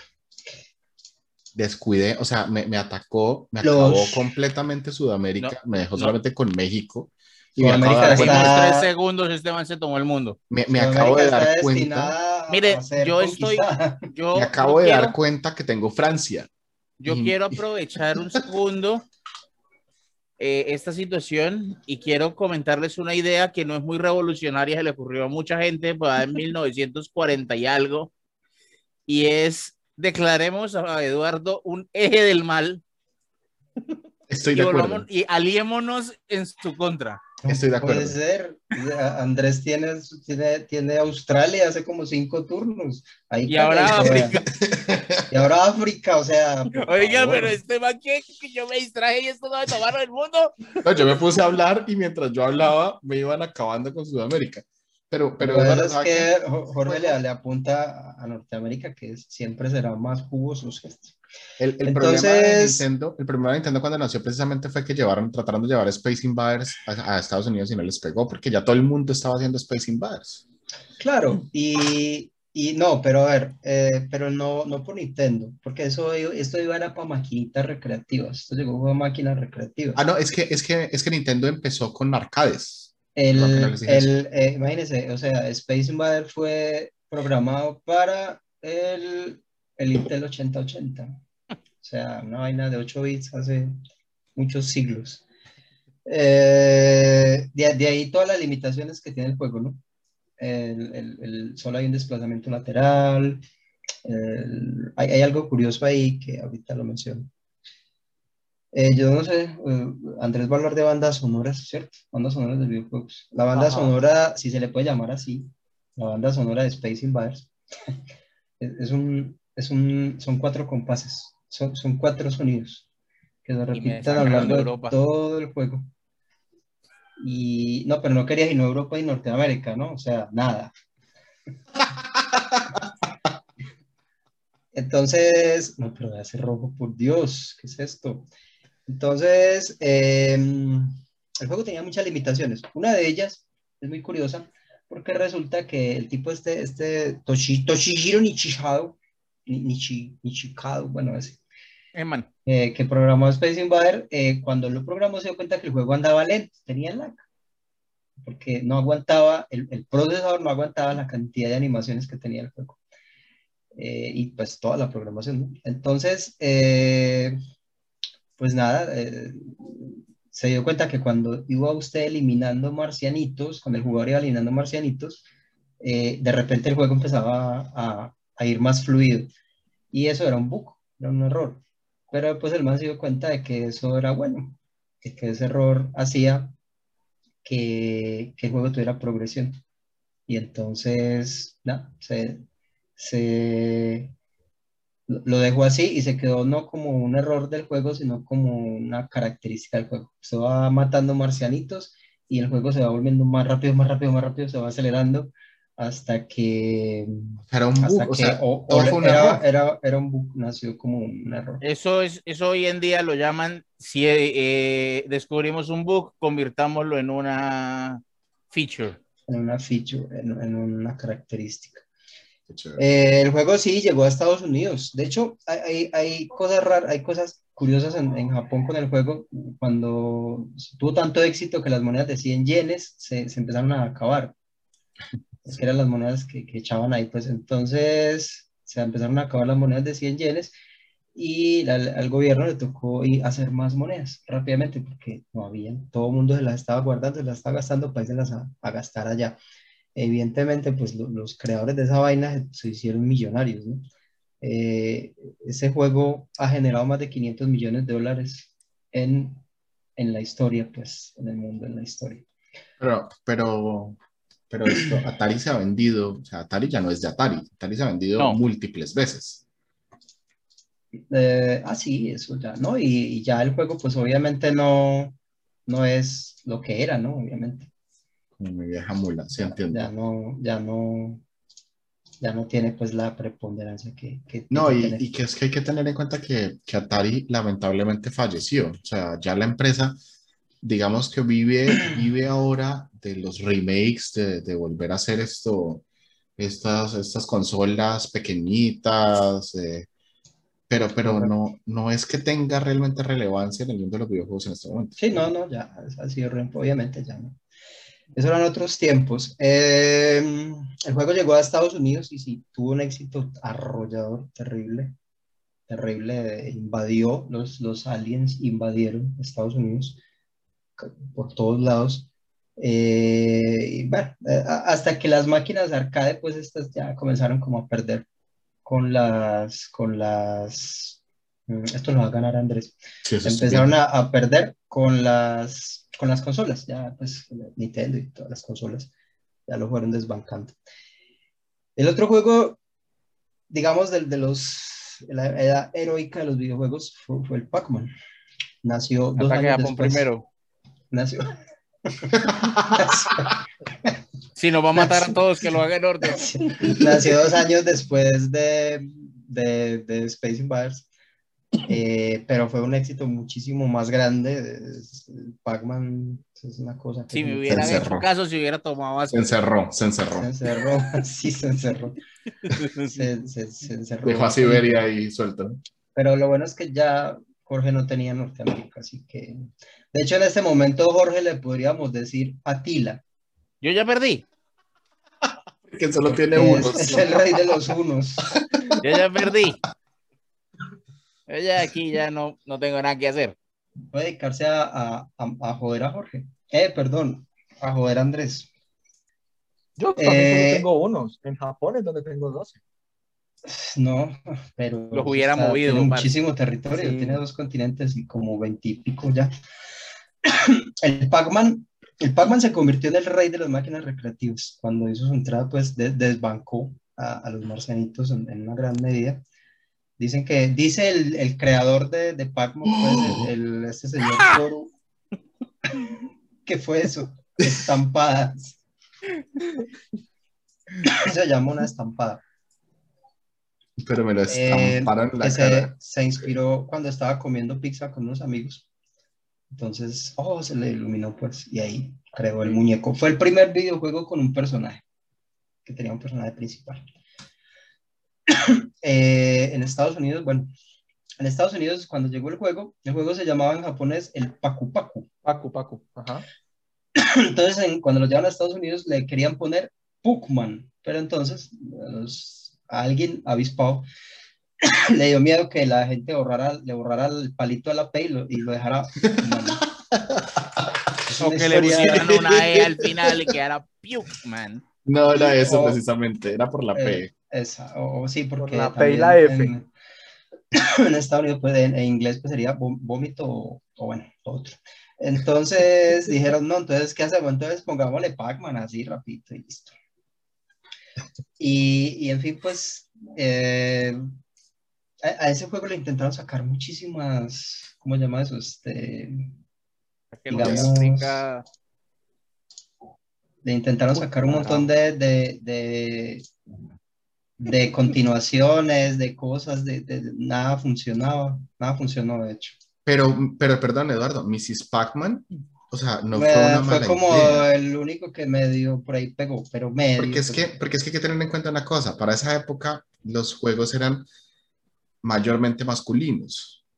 Digamos que su mercado objetivo era más que todo hombres. sí, Eh, y ellos dijeron, pues vamos a hacer, o sea, no, no son burros, vamos a, vamos a atacar, ¡ja!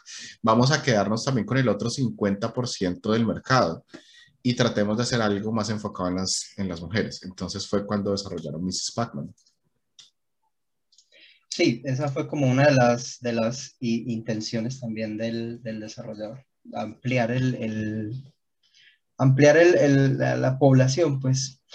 El Pac-Man tiene muchas cosas. Por ejemplo, eh, los fantasmas tienen nombre. Yo tengo que confesar que no lo sabía. Hugo Los Paco fantasmas tienen nombre, no. El No. rojo se llama Blinky Blinky. Y Hay el uno que llama Blinky. El más peligroso. Y El tienen, rosado, y tienen este diferentes. personalidades. Sí, tiene diferentes formas de, de- de- de jugar, digamos. El, el rosado, el rosado a veces sabe dónde está el jugador y va y lo persigue. O sea, se le va hacia allá. Se llama, Oh, Dios. obviamente, obviamente se llama Pinky Pinky. El naranjado se llama Clay Clay, es como Perdón. más. Eduardo, es que quedan 30 segundos. Ah, listo. Entonces, Eh, eh, ya volvemos y seguimos con... Se cortó. hágale. Ya volvemos y, y seguimos con los nombres.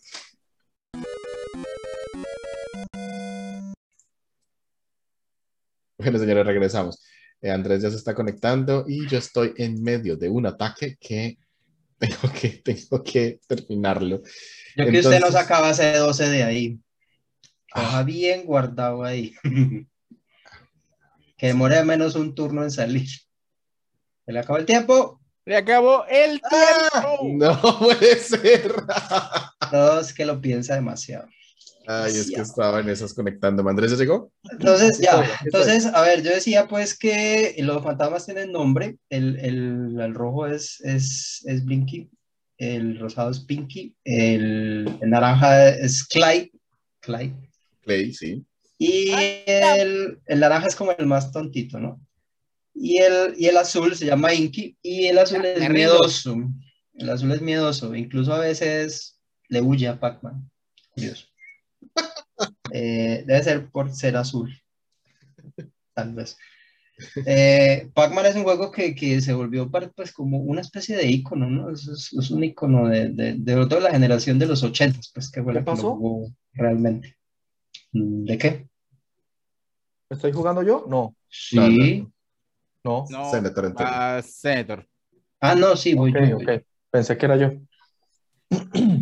Sea, no tengo RIS nunca. Eh, entonces, uy, ese Jorge está provocativo, Jorge. No, yo ya Ay. quemé, to- yo, yo quemé todas mis, Está- usted está muy mis provocativo naves en con un ese solo mon- ataque y montón de unos.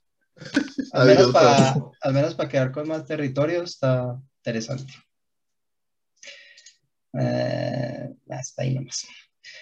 Entonces, eh, resulta que, mm, bueno, se volvió un icono realmente. Me ha aparecido en canciones de rock, aparecido, bueno, en juegos de mesa, juegos de mesa de Pac-Man, eh, portadas de revista. Incluso por ahí hay una leyenda urbana que dice que, mm, que le iban a poner de personaje del año en la revista Time, pero eso era falso. Eh, yo les voy a compartir algunas curiosidades de los videojuegos. Algunas son muy curiosas, de hecho. Son cosas que mm, no tiene uno muy claro muchas veces. Pac-Man, pues siguiendo con Pac-Man, la, tiene, un, tiene un, un final. ¿no? Final es el juego 255. ¿Por qué? Porque se programó en 8 Programación. bits. Y por eso, como era 8 bits, no podía llegar hasta el, el mapa 256, el mundo 256, eh, es un error, genera un error, un Ujú. error y, y no se puede seguir avanzando. Eh, o sea que la puntuación máxima de Pac-Man es 3.333.360 puntos. Y que se sepa, solo 5 personas en el mundo lograron esa puntuación, pero no todas de la misma manera. Eh, ahorita que hablaban de, de- de- de- dinero en videojuegos, eh, Minecraft es el juego con más copias vendidas en el mundo. Más de 200 millones de copias vendidas. Pero tiene la cosa de que está en tres plataformas, ¿no? Están PC, están consolas, están smartphones. Hay una cosa, hay una cosa muy, muy extraña con Minecraft y es que oficialmente Mojang eh, dice que la piratería es mala, pero permite que existan versiones piratas de Minecraft para que la gente pruebe el juego. Mm, sí, lo que pasa es que es una cuestión de licencias más que todo. O sea, Y han habido, han habido streamers que en, yendo, o sea, ya estando en la Minecon, confiesan que no tienen, nunca han comprado el juego original y que la versión que tienen es pirata y que para participar en el, en el evento, que si les pueden vender una versión oficial del juego. Mm, Y, lo, y, y no ha pasado una vez, no ha pasado dos veces. Ha sido una cosa de que más de Claro. uno llega, lo invitan porque tiene dos, tres millones de seguidores y cuando resulta que no, yo nunca compré el juego, yo juego pirata. Y, y como el juego tiene varias versiones, pues la, la versión de Windows, por ejemplo, la versión Windows 10, pues no, no tiene nada gratuito, pero para la versión de Java sí hay, hay como, se puede jugar gratis, digamos, entre comillas. Eh, eh, el segundo juego más vendido, del- no, no el que más ha ganado, sino el más vendido, más vendido es el, el GTA V. Tiene más de 145 millones de copias vendidas. Ese está para PC y consolas. Y el tercero es el Tetris. Tetris, pero la versión de Tetris de IA. O sea, IA tiene los derechos de Tetris y es una versión para móviles. o sea, ha vendido más de 100 millones de copias. Obviamente no es lo mismo vender 100 millones de copias para móviles, donde los juegos valen una birria por lo general, que venderlas pues, en, PC, por ejemplo, que son costosísimas.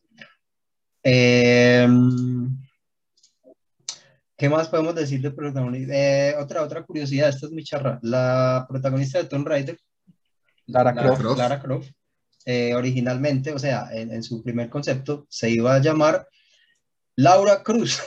No. en serio, yo lo encontré así. No, no, no, no, no, no, no, aseguro, yo no aseguro, pero, pero quiero creer, quiero creer, porque es muy gracioso. Laura Cruz. Eh, también, eh, antes de llamarse Laura Cruz, iba a ser un hombre, ¿ya? Era Tom. Eh, luego le cambiaron a mujer, le pusieron Laura Cruz, y luego, eh, le- uy, Jorge, creo que usted se, se va, ¿no? Sí. No, no, de- no del, del podcast, pero sí del juego. No, del todo, hijo de madre. Ahora sí, déjeme hablar. Adiós. Esto fue, esto fue desquite por la discusión de la semana pasada, estoy completamente seguro. No, lo que pasa es que usted con puros unos y tres cartas es, es un blanco sabroso. Grande. Es, es di- es difícil resistirse. Yo, yo dije, esto está irresistible. Gracias, gracias. Mi, mi, mi esposa opina lo mismo. Este, Oiga, y hablando de, de Laura Cruz, eh, bueno, fue una buena decisión artística que se llamara Lara Cruz, ¿cierto?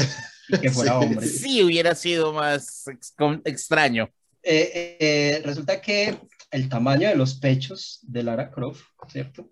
Fue un, un- error del diseñador que llegó y, pues, digamos, estaba man- manipulando el personaje y lo dejó a 150% del tamaño, pues, de los pechos. Entonces, cuando después fue a mirar, eh, dijo, ay, la, la embarré y los, por alguna razón, no sé cuál, los otros compañeros del equipo de diseño le dijo, no, déjela así. Y así se quedó. Así se quedó y, y probablemente también fue una buena decisión artística. Eh, ah, para que no se aburran, el jugador promedio en Estados Unidos tiene 33 años y lleva 12 años jugando. Ok. Eh, una de Nintendo, nadie sabe el nombre de Mario Bros. De Mario. Eh, ¿Es Mario? Porque, porque- no, no es el nombre, porque se llama Mario Bros. Y eso sugiere hermanos Mario. Por lo tanto, Sí. Mario es el apellido. El apellido. Nadie sabe el nombre de Mario. Ay, Andrés, le faltó un peso para la docena. Me lo dejó a mí, mejor dicho. Sí, Eh, total. si, si Daniel no tiene cartas, se murió. Si tiene cartas, no se murió. Entonces, eh, pero sí sabemos el nombre del hermano de Mario, el menos famoso, el Mario Verde. Todos sabemos que se llama Luigi. Lui- o sea, él se llama Luigi Mario, Ujú. Pero nadie sabe cómo se llama Mario. En la, en la horrorosa película de Mario Bros, Uy, no. lo resolvieron de la forma más horrorosa posible. Mario, lo Mario. llamaron Mario Mario. Esa fue una mala decisión artística. Eh, Mala decisión esa artística, película pero fue una mala decisión artística. ma- ma- la película es, es- es terroríficamente mala. O sea, Es verdad, es muy mala. Es muy mala. Entonces, ah, creo que tengo Riz. Sí. Que los dioses se apiaden de ustedes. No, ya Daniel puede despedirse porque está Blitzkrieg. Al No, menos perdón. acá Daniel primero, ¿no? Por- Sí, claro, obvio, porque quiero sus cartas. Bueno, hace No poco, sé si Andrés, hace poco Andrés estaba sabía, escuchando... pero el que mata se lleva las cartas del otro. No. Ah, bueno. Hace Oye, poco estaba escuchando eh, a una persona que, que es el que interpreta a Mario Bros. eh, y dice precisamente que su nombre es Mario Mario, pero que su apellido real no es eh, Mario, sino Nintendo. Entonces Mario Mario Nintendo. Pero eso no es, eso no es canónico del creador de Mario, ¿no? O sea, no. Eso fue que el- Yo creo que ha sido una evolución ya con el paso del tiempo. el creador de Mario nunca ha querido decir cómo se llama. No, no, es verdad. Pero, pero sí Eh, dijo algo. Sí dijo algo y es que creíamos que Mario era italiano, pero no, Mario es japonés. Es así, se los voto de tipo. Ah, bueno, eso sí también es como una especie de, de- de Pues, fetiche. o sea, el- el- si, si vamos a, a- a detalles extraños, ustedes sabían que hace poco, hace poco, bueno, hace como tres años, eh, capit- eh, al- al- eso no tiene nada que ver con videojuegos, pero pues viene al caso de las mascotas. Ustedes sabían que la Armada de los Estados Unidos demandó a Capitán Crush por usurpación del el material de la Armada de Estados Unidos No, ¿cómo así? el que le robó.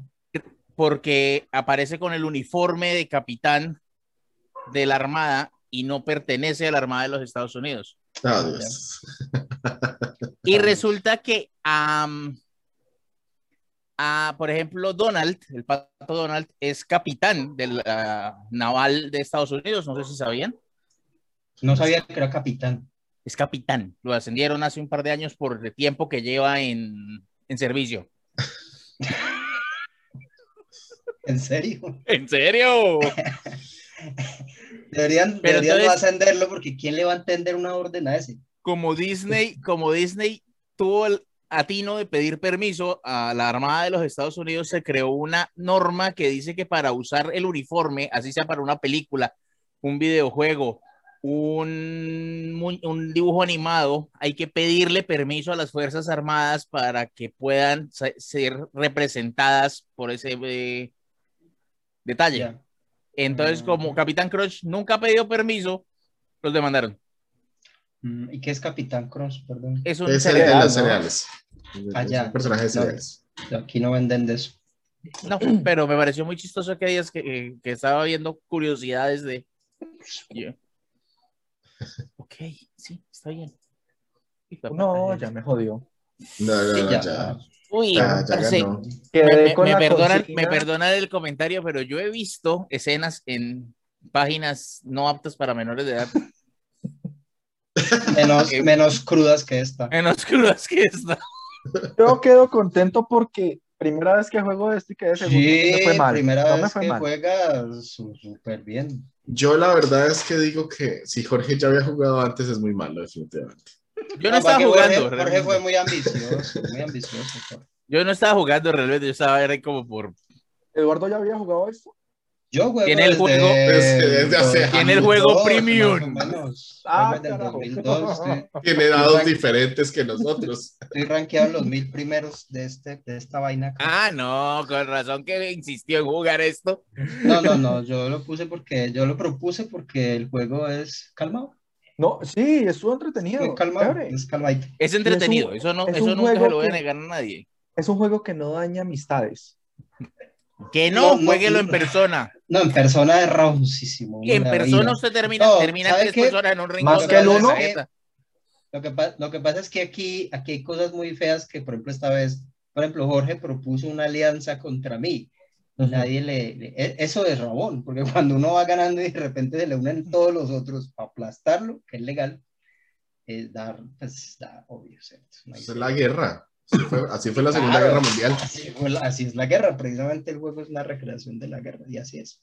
Bueno, Yo quiero de- ver, yo de- quiero de- ver a, yo quiero ver a Andrés atacando con esos cuatro. atacando Pues- al 26 Así. Toma Japón, toma Japón. Sí, Oiga, pues le jodí, a, eh, le, le jodí a Miyamoto, entonces bien. Este dato, este dato es bonito, vean. Y le estoy Eh, llegando a Canadá. A Canadá le, le, le Es Alaska, fácil. ¿no? Alaska es Estados Unidos Ah, todavía. Alaska es Estados Unidos. Por eso, le estoy llegando a Canadá, o sea, no Pero llegué a Canadá. No, no, no alcanzó a 24 llegar. tropas. Y ahorita va No, y le tira Mire, 10 de 50, risa. o sea, ya mató. Pero bueno, me le, se demoró dos turnos de más en joderme, ¿no? Sí, sí, Bien, bien, lo, bien, lo bien. repartí Y súper de bien. en hecho, este de juego. hecho, de hecho, si reparte mal, No, no, esta vez no. Listo. Eh, oiga, Final Fantasy, ¿quién ha jugado aquí o, o ha escuchado Final Fantasy? ¿Cuál? Yo, yo creo que el ¿Cuál más famoso es la 7, ¿no? El yo 7, he Era, jugado no, no de la 2 a la 15. ¿Cuál necesita? 7, 8, Final 9 Fantasy. y 10 jugué yo. Ah, oiga, yo, yo no he jugado ninguno. Pero vea, eh, se llamó así porque su creador y cofundador de Square, es la, la empresa esta, eh, no lo voy a pronunciar porque esa vaina, esos japoneses, usó las últimas reservas de dinero de la compañía para hacerlo. Era su última Por eso le fantasía. puso Final Fantasy. Ok. Dijo, La Si esto quiebra- fantasía. se acabó esta vaina. Era la Bueno. Final Fantasy, definitivamente. Yo creo que le salió bien porque lleva 15, 15, 15 entregas. versiones. Entre esas la 14, que es un MMO. Hablando de eso, ¿saben cuál es el juego que más, eh, mm, ¿cómo es la palabra? ¿Secuelas ha tenido? Final Fantasy, ¿no? No. No. No. Mm, mm. Aparte de Mega FIFA. Man. Ah, sí, Mega, Mega Man. Man tiene 43 versiones, papá. Oh, ¿qué Mega no Man. No, pero Tiene Eh, Mega Man del 1 al 10. Otro, Esos son otro 10. dato- Luego vino Rockman. Luego viene, no, Rockman y X. Mega Man son el mismo muchacho. No, Luego no, no, viene sí, sí, Mega Man. X. Ese, Mega Man X tiene del perdón. 1 al 6, al 7, al 8. Ok, ahí son 18. Bien, luego viene Mega Man Legends. Legends, que son dos. Dos. Ujú. Vamos bien, 20. Luego Mega Man Battle Network, ¿no? Que fue Battle para Network, que Nintendo, son para- 6. Para Game, eh, Game Boy. Sí. Ujú. Luego viene Mega Man 0, que son Pero. cuatro Son de las que yo sepa. Son muchas. Es que 43 es demasiado. Tiene una Oye, de otro- fútbol. Otro dato, vea. Ahí lo tengo en el Motorsport- fondo. Forza Ah, Motorsport. Mega 2, Man es genial. Es, es Mega de mis videojuegos los favoritos. viejos, me- yo lo jugaba en, el, en la NES pues, hace mucho. Eh, mire, este el, dato, el- mi- mi, eh, mi momento favorito en la historia de los videojuegos fue el momento en que descubrí que a Mega, Man- de Mega Man a Mega Man X habían mejorado el, el, el hardware del personaje y ahora tenía rodillas y se podía agachar. Eso fue glorioso, eso fue como de presión hacia abajo, se agachó. No lo puedo creer, yo duré asombrado como 10 minutos solo agachándome ¿qué pensó porque habían cuando- pasado siete Megamanes qué sin poder agacharme. dio- ¿Qué pensó usted cuando se dio cuenta que el protagonista de Metroid era una mujer? Ah, Ah, no, eso- Ya sabíamos, sí sabía. Eso fue. Yo lo supe y dije, wow, ¿qué? Nadie se lo imaginaba. Oiga, eh, Forza Motorsport 2 es un juego pues, de, de carros, ¿cierto? Eh, el equipo creativo durante el desarrollo del juego acumuló 41 multas de tránsito y dos de sus miembros perdieron el carnet de conducir.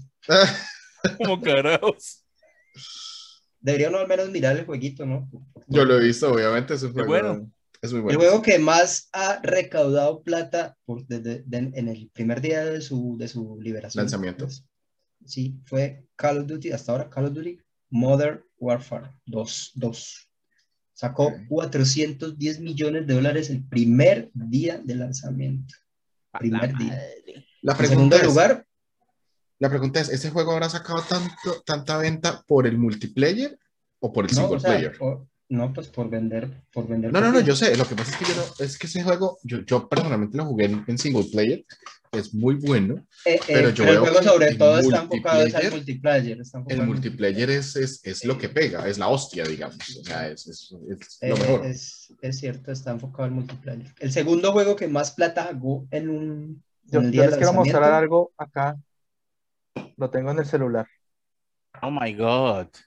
Mega Man X6. Mega Man X6. ¿Qué emulador está usando? Bueno, no importa, me lo El- dice después. Luego. Fuera de, fuera de, de- de demanda de, de- de cámara. Eh, el segundo fue Grand Theft Auto 5. Grand Theft que Auto, sacó sí. 300 millones de dólares. Yo me Pero ¿sabe que- por qué le ha ido tanto a- bien, eh, le ha ido tan bien a GTA V? ¿Por qué? Porque GTA V empezó en PlayStation 3, luego la migraron a PlayStation 4 y luego lo están migrando a PlayStation 5. Están Pues, todas las consolas. Pues Y es que el PlayStation 2 tuvo tres GTAs y el Play y Grand Theft Auto 5 ha tenido tres, tres PlayStations. Exacto. Por eso es que le ha ido tan bien realmente. o sea, creo que la ¿será gente que, lo sigue jugando. será que cuentan? yo será lo- que yo lo tengo. cuentan, Y el modo online del GTA las- V las es muy bueno. Yo, no, yo lo tengo gratis en Epic, pero no- ni siquiera lo he instalado. La verdad, Yo lo, Epic, yo lo, Epic yo lo regaló. aproveché. Epic lo Yo lo regaló aproveché, y en lo versión- descargué. Versión buena, o sea, versión con cosas, no sé. Eh, Sí, full, está full, tiene Esta todos vaina, los... Algún día que, no sé, algún día lo jugaré. Eh, para promocionar la consola de Xbox 360, si se acuerdan, la Xbox 360, en Sí. Australia, Microsoft organizó una, la, la mayor batalla de globos de la historia.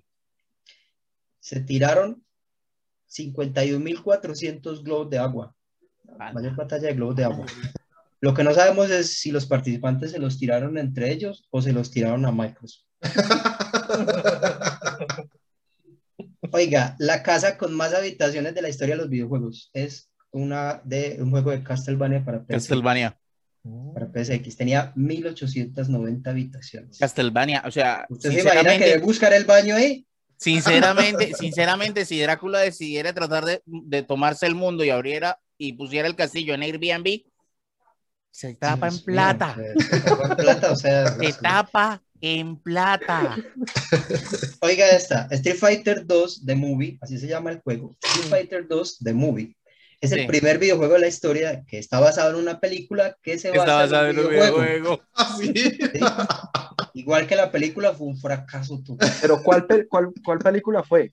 La 1, La Street Fighter, la de. Street Fighter sí, la 2 live The. Movie se llama el videojuego, basado en la película Street Fighter. De live action. la- la película de Street Fighter, la de Jean-Claude Van Damme. La La de de- Van Damme, sí. Yo prefiero, yo prefiero no decir Ok, de ok. Jean-Claude Van Damme, sino de, de George Julia. Ah, sí. Bison. Ajá. Bison. Ah, Sí, sí, sí. Sí, la del juego fue un fracaso total, igual que la película. El, el juego Mortal Kombat era tan violento en su momento que llevó a la creación de la RSB, que es la, la cosa esta en Estados Unidos que clasifica los juegos por edad y violencia. Ah, fue No. por O la- sea, así era de violento. Eh, es que con esas día- fatalities. En su día era súper violento y hoy en día pues todavía no. Todavía lo es. De hecho, el juego era muy violento porque resulta que el juego está, se hizo con una especie de, o sea, mezcla, digamos, como, si usted lo ve, es, es raro porque se ve como, hay escenas que parecen película y a veces parecen, eh, no parecen tanto videojuegos, porque los personajes fueron como, no sé, como Sí, de, alguna, de alguna manera como filmados, metidos en el videojuego. Ellos, ellos se grabaron, sí, eh, ellos, ellos fueron grabados. y fue Mire, una tecnología este- súper novedosa en el momento, ¿no? De hecho, no, no, no creo que haya muchos juegos así. Cuando salió, es Fatality. Es que no solamente las fatalities, estaban las fatalities, las babalities, que eran Animalities. más Animalities. Las animalities. cuando salió Injustice, Babality. que fue un juego de combate de DC De Comics. Sí. eh, originalmente, o sea, está diseñado por los mismos que diseñaron Mortal Kombat. Mortal Mortal Kombat. Y de hecho hay un juego de Mortal Kombat contra DC. Pero hubo cualquier cantidad de problemas porque los de DC no querían que Superman estuviera arrancándole la columna a la gente, ni Batman cortando cabezas, ni Pero nada de eso. son niñas, todos sabemos. La empresa está dirigida por niñas de 15 años. Bueno, sí. No tengo ninguna queja al respecto. Realmente, Oiga, esta, eh, eh, eh, este dato los va a dejar a todos muy, no sé, decepcionados de sí mismos. a ver, Mejor jugador de Pac-Man del mundo se llama Billy Mitchell. Salió por ahí incluso en un documental que consiguió el máximo de puntos que dije hace rato, 3.333.360 puntos, llegando al nivel 255. Se comió todas las frutas que salieron con una sola vida. No murió ni una vez. No era. Eh, eh, hay que tener en cuenta que después del nivel 18, usted no se puede comer los fantasmas. Ah, no.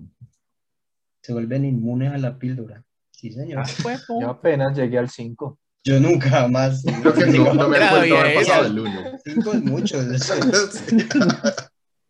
Oiga, eh, todo el mundo se acuerda de Dog Hunt, ¿no? El juego del pato ese. Sí, Claro. Y el perro. Todos odiamos al, perro al- desgraciado. Bueno, el perro es perro. un desgraciado, de verdad. Eh, el, fi- el juego tiene un final y al final, no sé si alguien haya llegado antes de que se dañara la pistola, pero al final eh, salía el perro burlándose de uno en el medio de la pantalla y no, uno no le podía disparar y se acabó el juego. No, Nunca- nunca vi el final, final. Porque se dañó la pistola primero. Yo, yo, Eh, yo siempre tuve la pregunta de cómo funcionaba la pistola para esa tecnología. Yo, yo, pero, yo, pero, pero, yo. acá, déjeme terminar. No, nunca me interesó googlearla, o sea, puedo vivir sin esa respuesta. Ok, ya Bueno, no pues va a no, vivir sin esa no, no, no, pero esa Jorge. respuesta. No va a Resulta- la va a decir. Resulta que hay una cosa muy terrible en esta vida y es que si usted compra hoy un NES, la pistola, y Ya no lo le pone en su televisor, no le sirve. No. No le. Porque lo que hacía ese, lo que hacía era que utilizaba el sistema de refrescado del televisor Ajá. y como él escaneaba múltiples veces, cuando uno filmaba un, tele, una, un televisor viejo salía con rayitas de colores que, su- que bajaban. sí. Bueno, ese sistema de refrescado lo utilizaba el juego y cuando usted disparaba, él durante una décima de segundo dejaba la pantalla en negro y alumbraba el punto donde usted había eh, disparado, Disparado. con la pistola. Y entonces el televisor reconocía, el, el televisor se, se actualizaba y le enviaba la información al cartucho de usted dónde había disparado exactamente. Yo también me lo pregunté muchas veces, Mm. muchas veces ya cómo funciona. Era re esto. Yo me disparaba al ojo, ojo. No es bueno dispararse a los De hecho, este año, este año, y por 49 dólares con 95 centavos, usted puede comprar un Dog Hunt original con, con una pistola modificada para utilizar una cámara para poder jugarlo en un televisor de plasma. Bueno, eso sí era ya es más real, ¿no? Por eso, por eso lo, Sí. por eso sé cómo funciona, porque me vi todo Pero el video. televisor- pero un de televisor de plasma fabricaron. tampoco es ya muy fácil de tener, ¿no? un televisor de plasma. gente. O un 4K, no, usted puede jugar en un 4K Full HD, eso no. 4K Full Un HD, televisor- un Un mega. televisor LED, porque un televisor de plasma y un televisor LED son muy, muy distintos. Bueno, bueno, bueno. Oiga, eh, el Televisor. Doodle de Google, todo el mundo se acuerda del Doodle de Google en el 2010 cuando sacó Pac-Man. Eh, y también habrán visto por ahí que el juego se calculó, si alguien, alguien, una organización por ahí muy desocupada, se puso a calcular cuánta plata se había perdido en productividad por el Doodle de Google, Doodle de Pac-Man. Y llegaron a la conclusión de que se habían perdido en Estados Unidos una cantidad entre 60 y 100 millones de dólares. En los días, en los días que estuvo activo el Doodle, porque la gente se ponía a jugar y no trabajaba. Eso significa que en Estados Unidos hay mucha gente que se aburre en el trabajo. Ah, En Estados Unidos, ajá, claro. Y el último, Oiga, el último, y tengo dos extras, el último, pero el último numerado. Eh, luego del éxito de, de la película E.T., ¿cierto?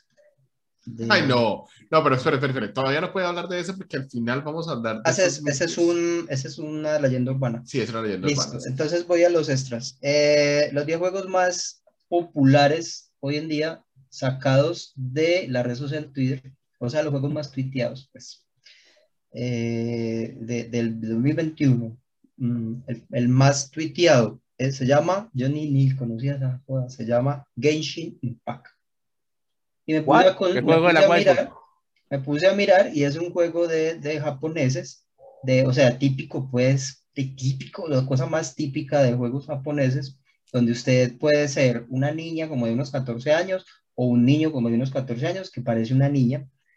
Y, y bueno, ese es, ese es que el más tuiteado de lo que va el 2021, desarrollado por la empresa Miollo, así se llama la empresa. Yo lo conozco y yo siempre he dicho que el japonés que creó la empresa no estaba pensando en el público Ese señor nunca jamás ha escuchado hablar español. Porque mi hoyo, mi hoyo es, sí, le muy bien a mi hoyo. Este, en fin, eh, en segundo lugar es otro juego que tampoco he jugado nunca. De hecho, no sé si alguna vez lo había escuchado. pero en segundo lugar en popularidad está Apex Legends. Sí, O sea, mirar, y es otro Battle Royale, Sí, otro Battle otro Fortnite. Play, Ajá. esa joda. Pero algo de tener bueno porque está de segundo desbancando a Fortnite, de hecho. Y en tercer lugar está algo que no entiendo, se llama Animal Crossing de Nintendo. ¿Qué, Animal de qué trata? ¿De qué trata? ¿Animales cruzando o qué? O sea, Ese ¿estás en es la un- calle? ese es un simulador tipo Sims, Un solamente que con simulador de, de por qué la gallina pasó, caricaturizados. el- de por qué la gallina cruzó la calle. Pues parce. Solo le puedo decir una cosa, si, si existe un Goat Simulator, que es este simulador de cabra, De la cabra. en donde uno puede ser una De cabra. La, de la cabra. Oiga, eh, Existe un juego, ese existe un juego pasmado. que se llama Unnamed Goose Project. Ok. Y en ese juego usted maneja un goose, un ganso. Y usted puede pasar su día haciendo cosas de ganso, persiguiendo gente, torturando niños, matando, mata, des- destruyendo los cultivos de la gente del pueblo. Y todo su labor es hacer miserable a la gente del pueblo y sobrevivir hasta después de Navidad. Ese es otro juego entonces que no hicieron pensando en el público español, porque imagina usted en España manejando el ganso, pues allá- ¿quién va a decir? No, estuve todo el día manejando el ganso. Toda la gente, ¿qué, qué, qué, qué, qué has hecho, tío?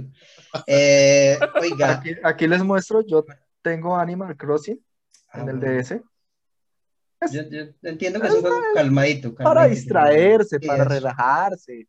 No es que usted De vaya a tener Nintendo, pues. emoción, Muy, muy Sí. de Nintendo, muy de un Nintendo. tema familiar. Deben estar preocupados eh, Final Fantasy, Fortnite, Minecraft, porque salieron del, del, del top de los juegos más, más Tuiteados. populares, más tuiteados. son. Y la segunda extra y la última. Hay un señor que se llama Antonio Monteiro, que tiene la colección de videojuegos más grande del mundo.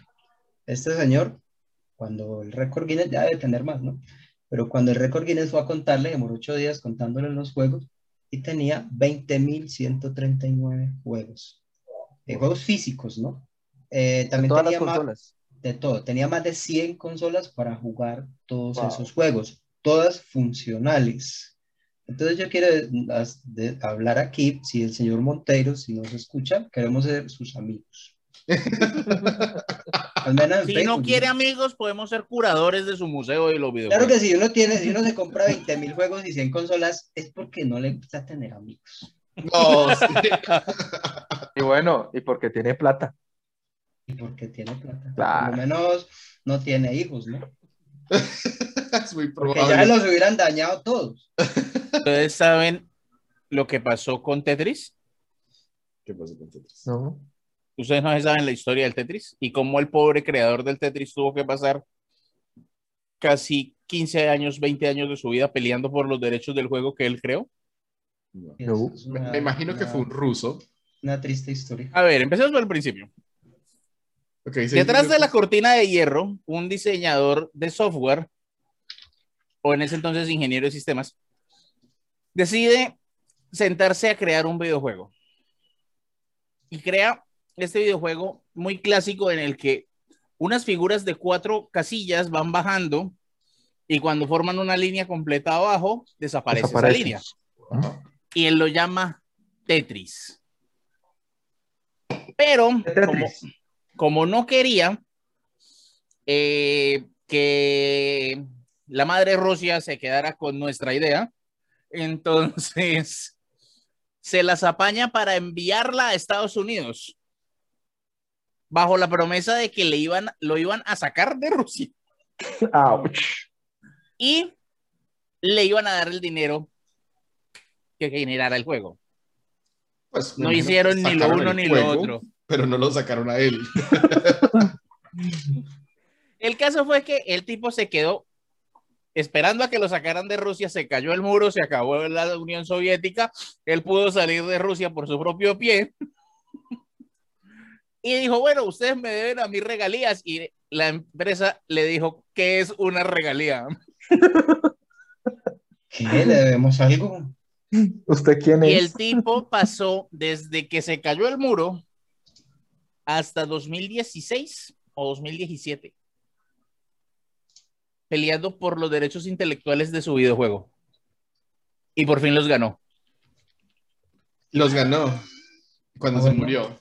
Ya, No, todavía por está fin- vivo. Ya por fin, cuando Tetris no se vende, ahora sí ya puede ganar plata con Tetris. Bueno, No, pero no, ya, no, no, ya, que ya más que en, tema de en plata, retroactividad. y más que tema de plata ya era un tema de honor, ¿no? Creo yo Sí, que ya era estaba orgullo, ya. peleándola. Sí, sí, sí. Ya pues esa a mí me paga mi juego. El tercer juego más vendido de la historia, o sea, pues de hecho si hay plata ahí, le, le deben plata en retroactivo, ¿no? O sea, mucho. Eso fue un, un caso enorme.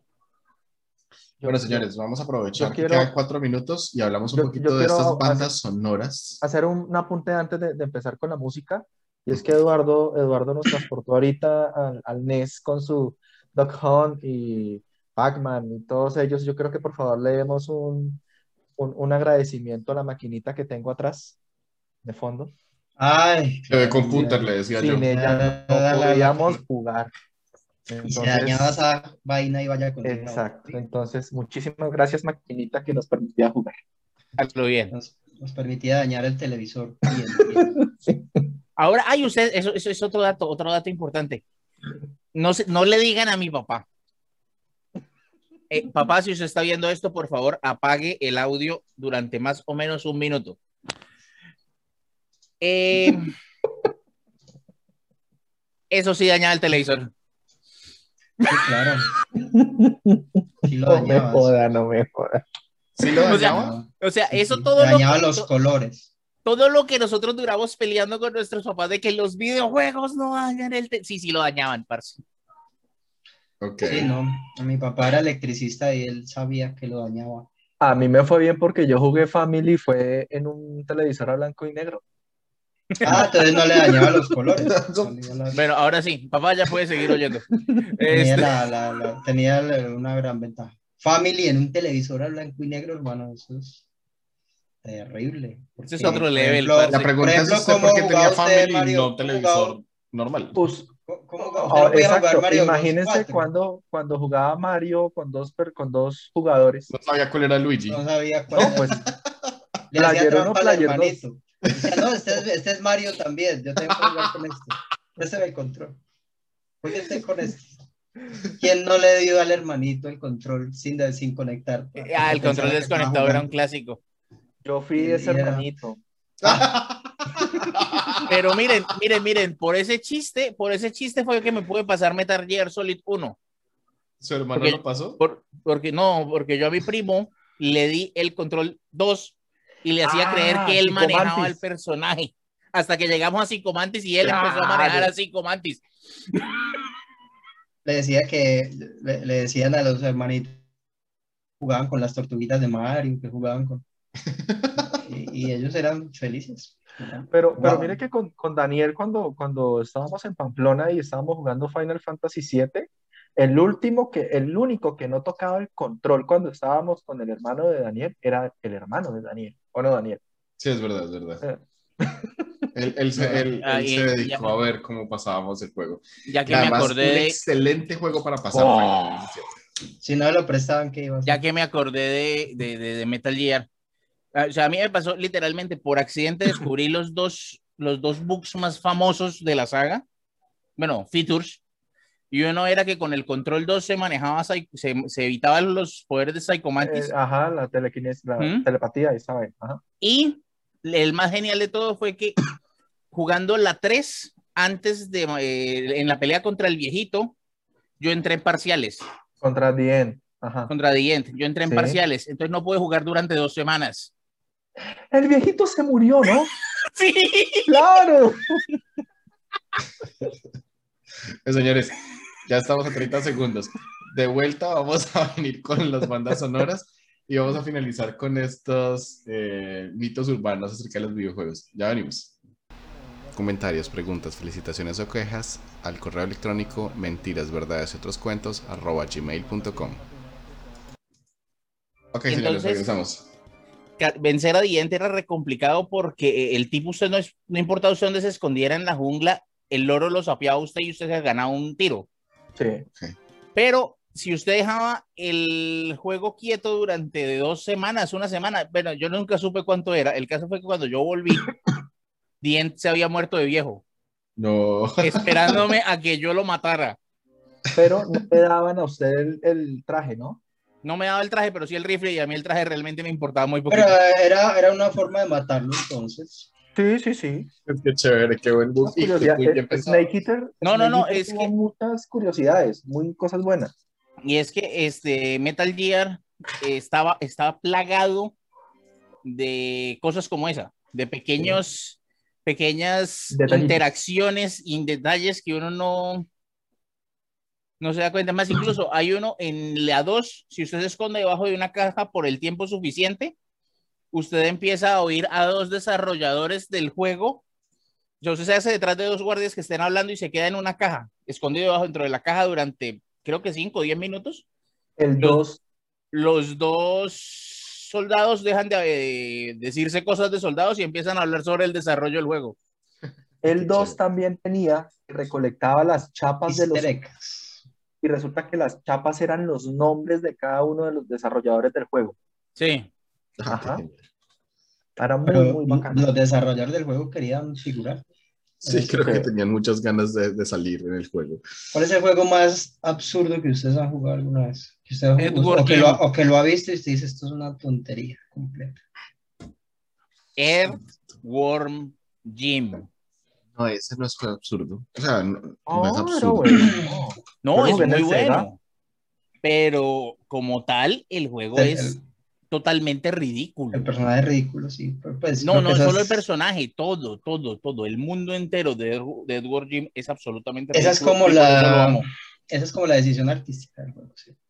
Pero Bueno, para hay, mí un- sería- hay un juego, a ver, Para mí sería Brain. pues, Brain. Brain o Break. Brain, creo que es. Es un juego en, que se juega en la cuarta dimensión.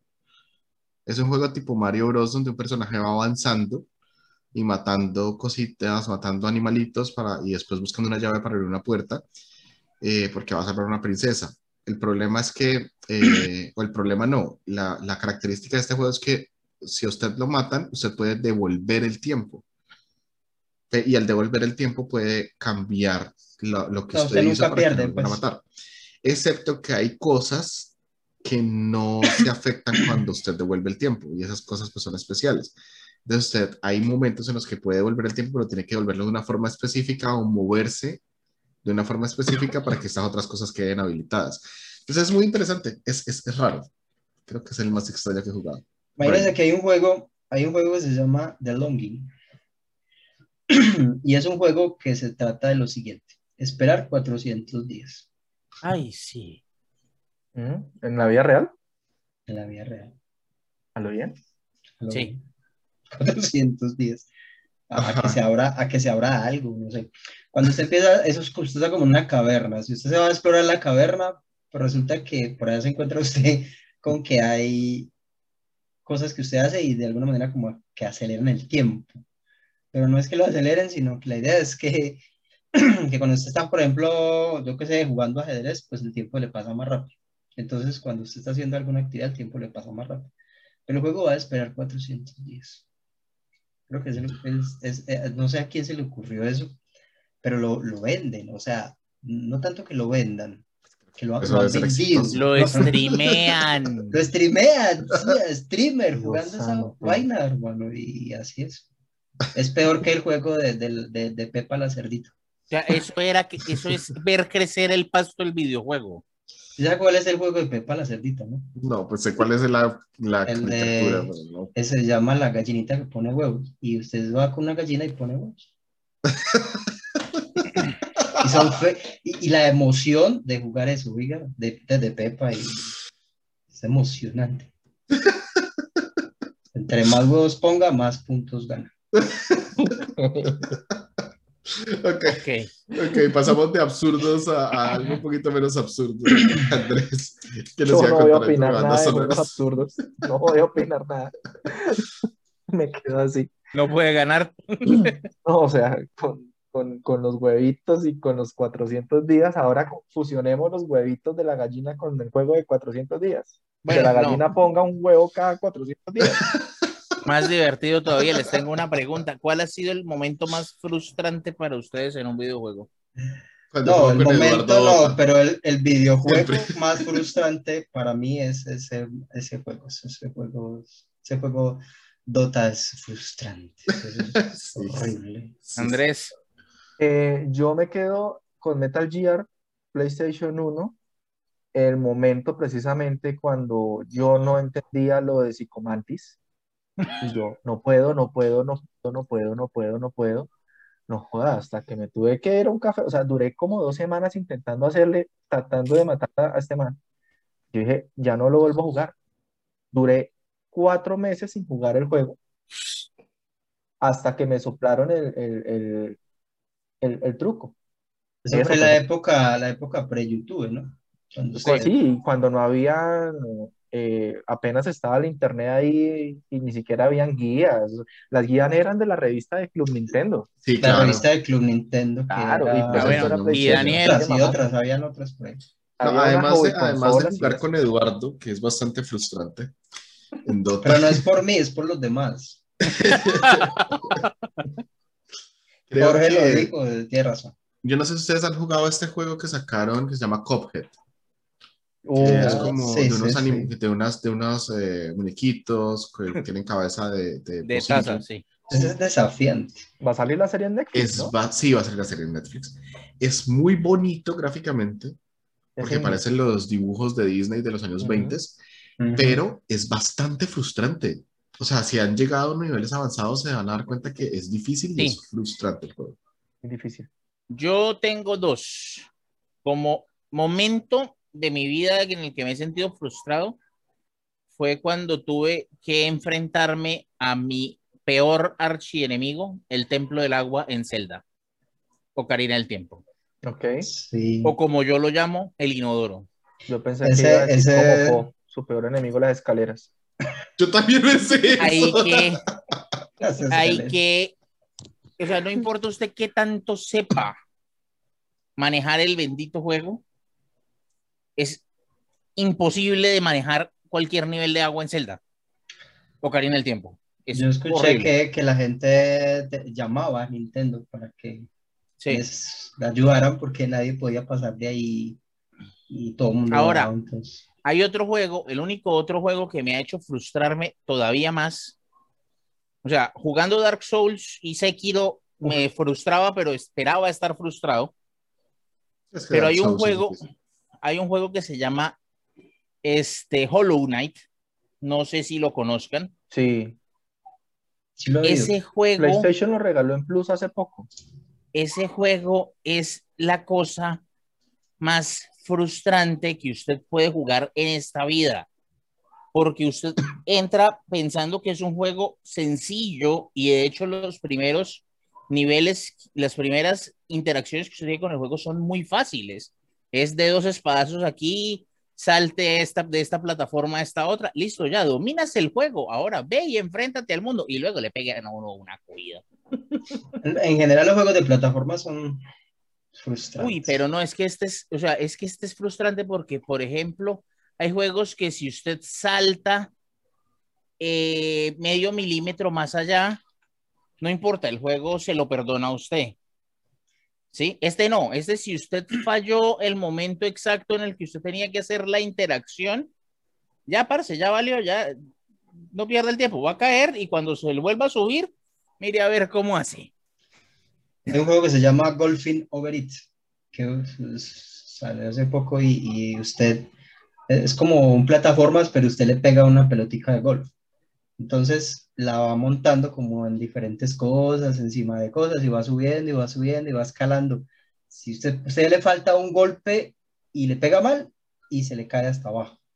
No. Y, y son como siete, siete pantallas así, tiene que volver a empezar.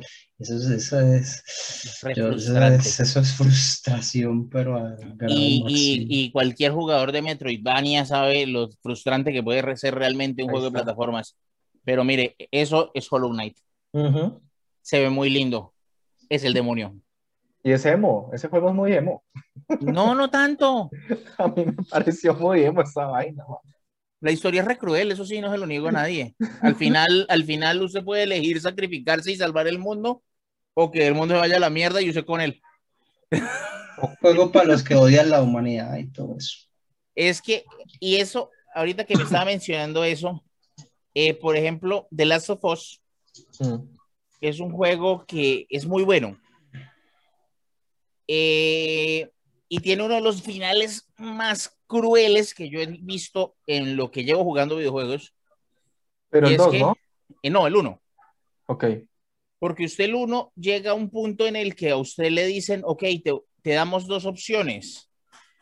Matamos a tu hija que es inmune a la infección y salvamos a toda la humanidad. O usted no deja que matemos a su hija y condena a la humanidad a extinguirse. ¿Sí? Pero usted, o sea, usted no solamente es el hecho de que sea su hija, sino que usted lleva todo el juego creando un vínculo emocional con Ellie. Sí.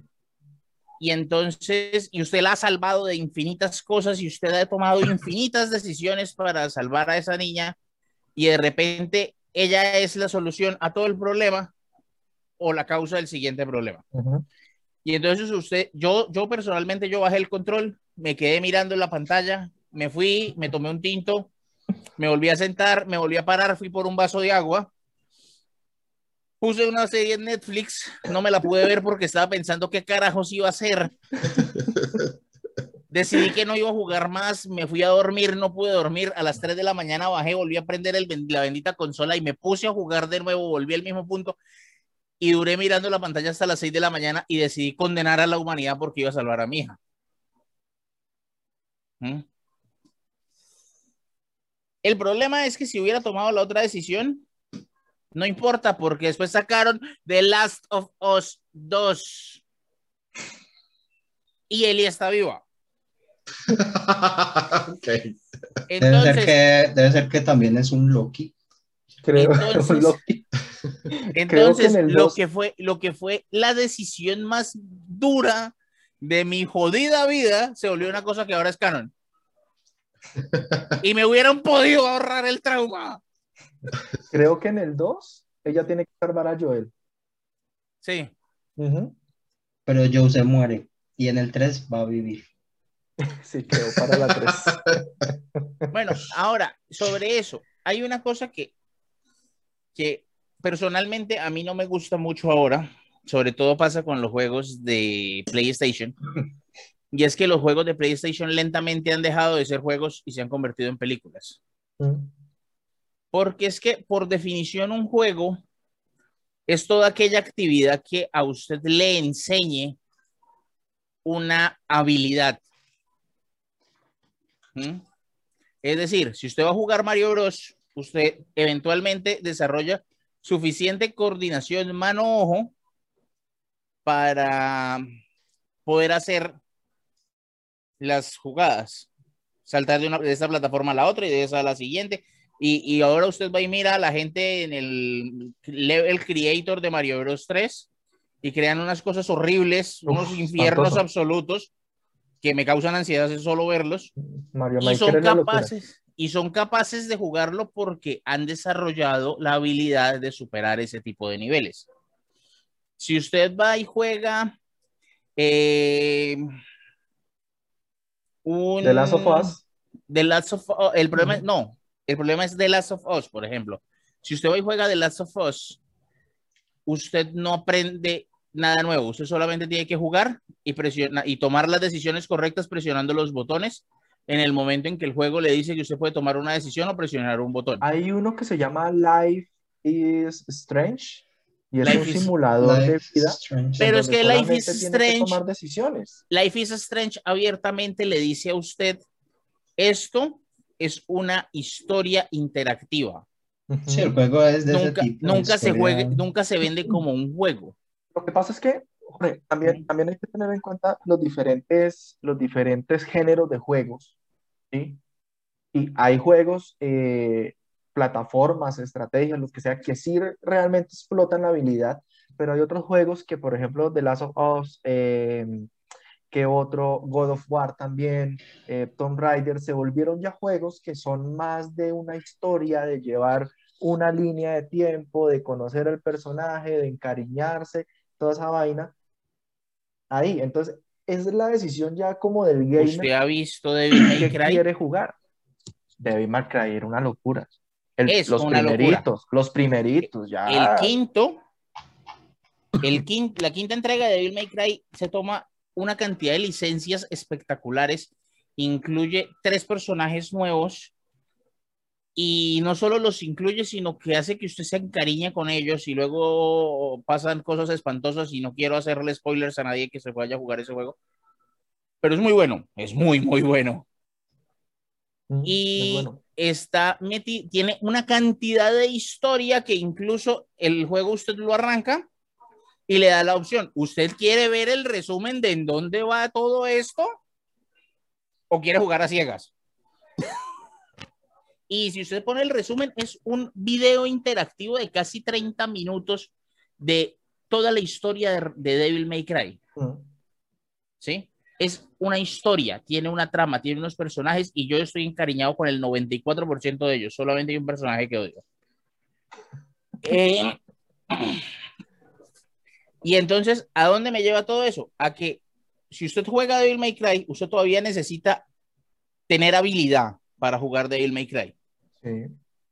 ¿sí? Si usted juega The, God of, The God of War, usted solo necesita tener el control en la mano y presionar el botón que es.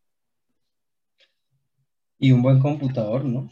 Ah, porque es para PlayStation. PlayStation. Devil May Cry, ¿Cuál ¿no? sesión de No, Devil May Cry en- sí. en Metal Gear 1? Presiona el botón a la lata y ya. Exacto. Entonces, eh, es, un, es un trending actual. O sea, voy a crear una historia para este videojuego y entonces voy a crear es un- una historia y no voy a crear el videojuego. ¿Mm?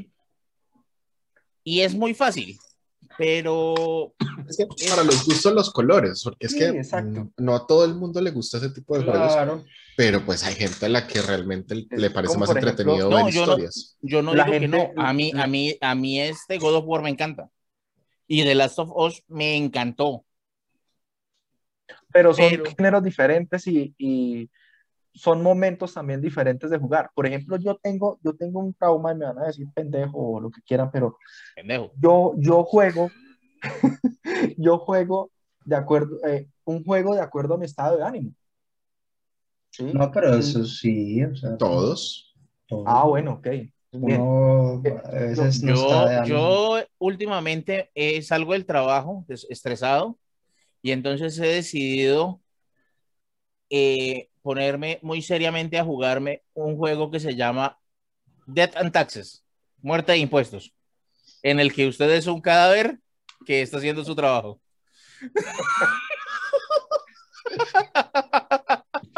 O sea, usted se levanta, cierra sesión en el, en el computador y dice, ya salí de mi trabajo.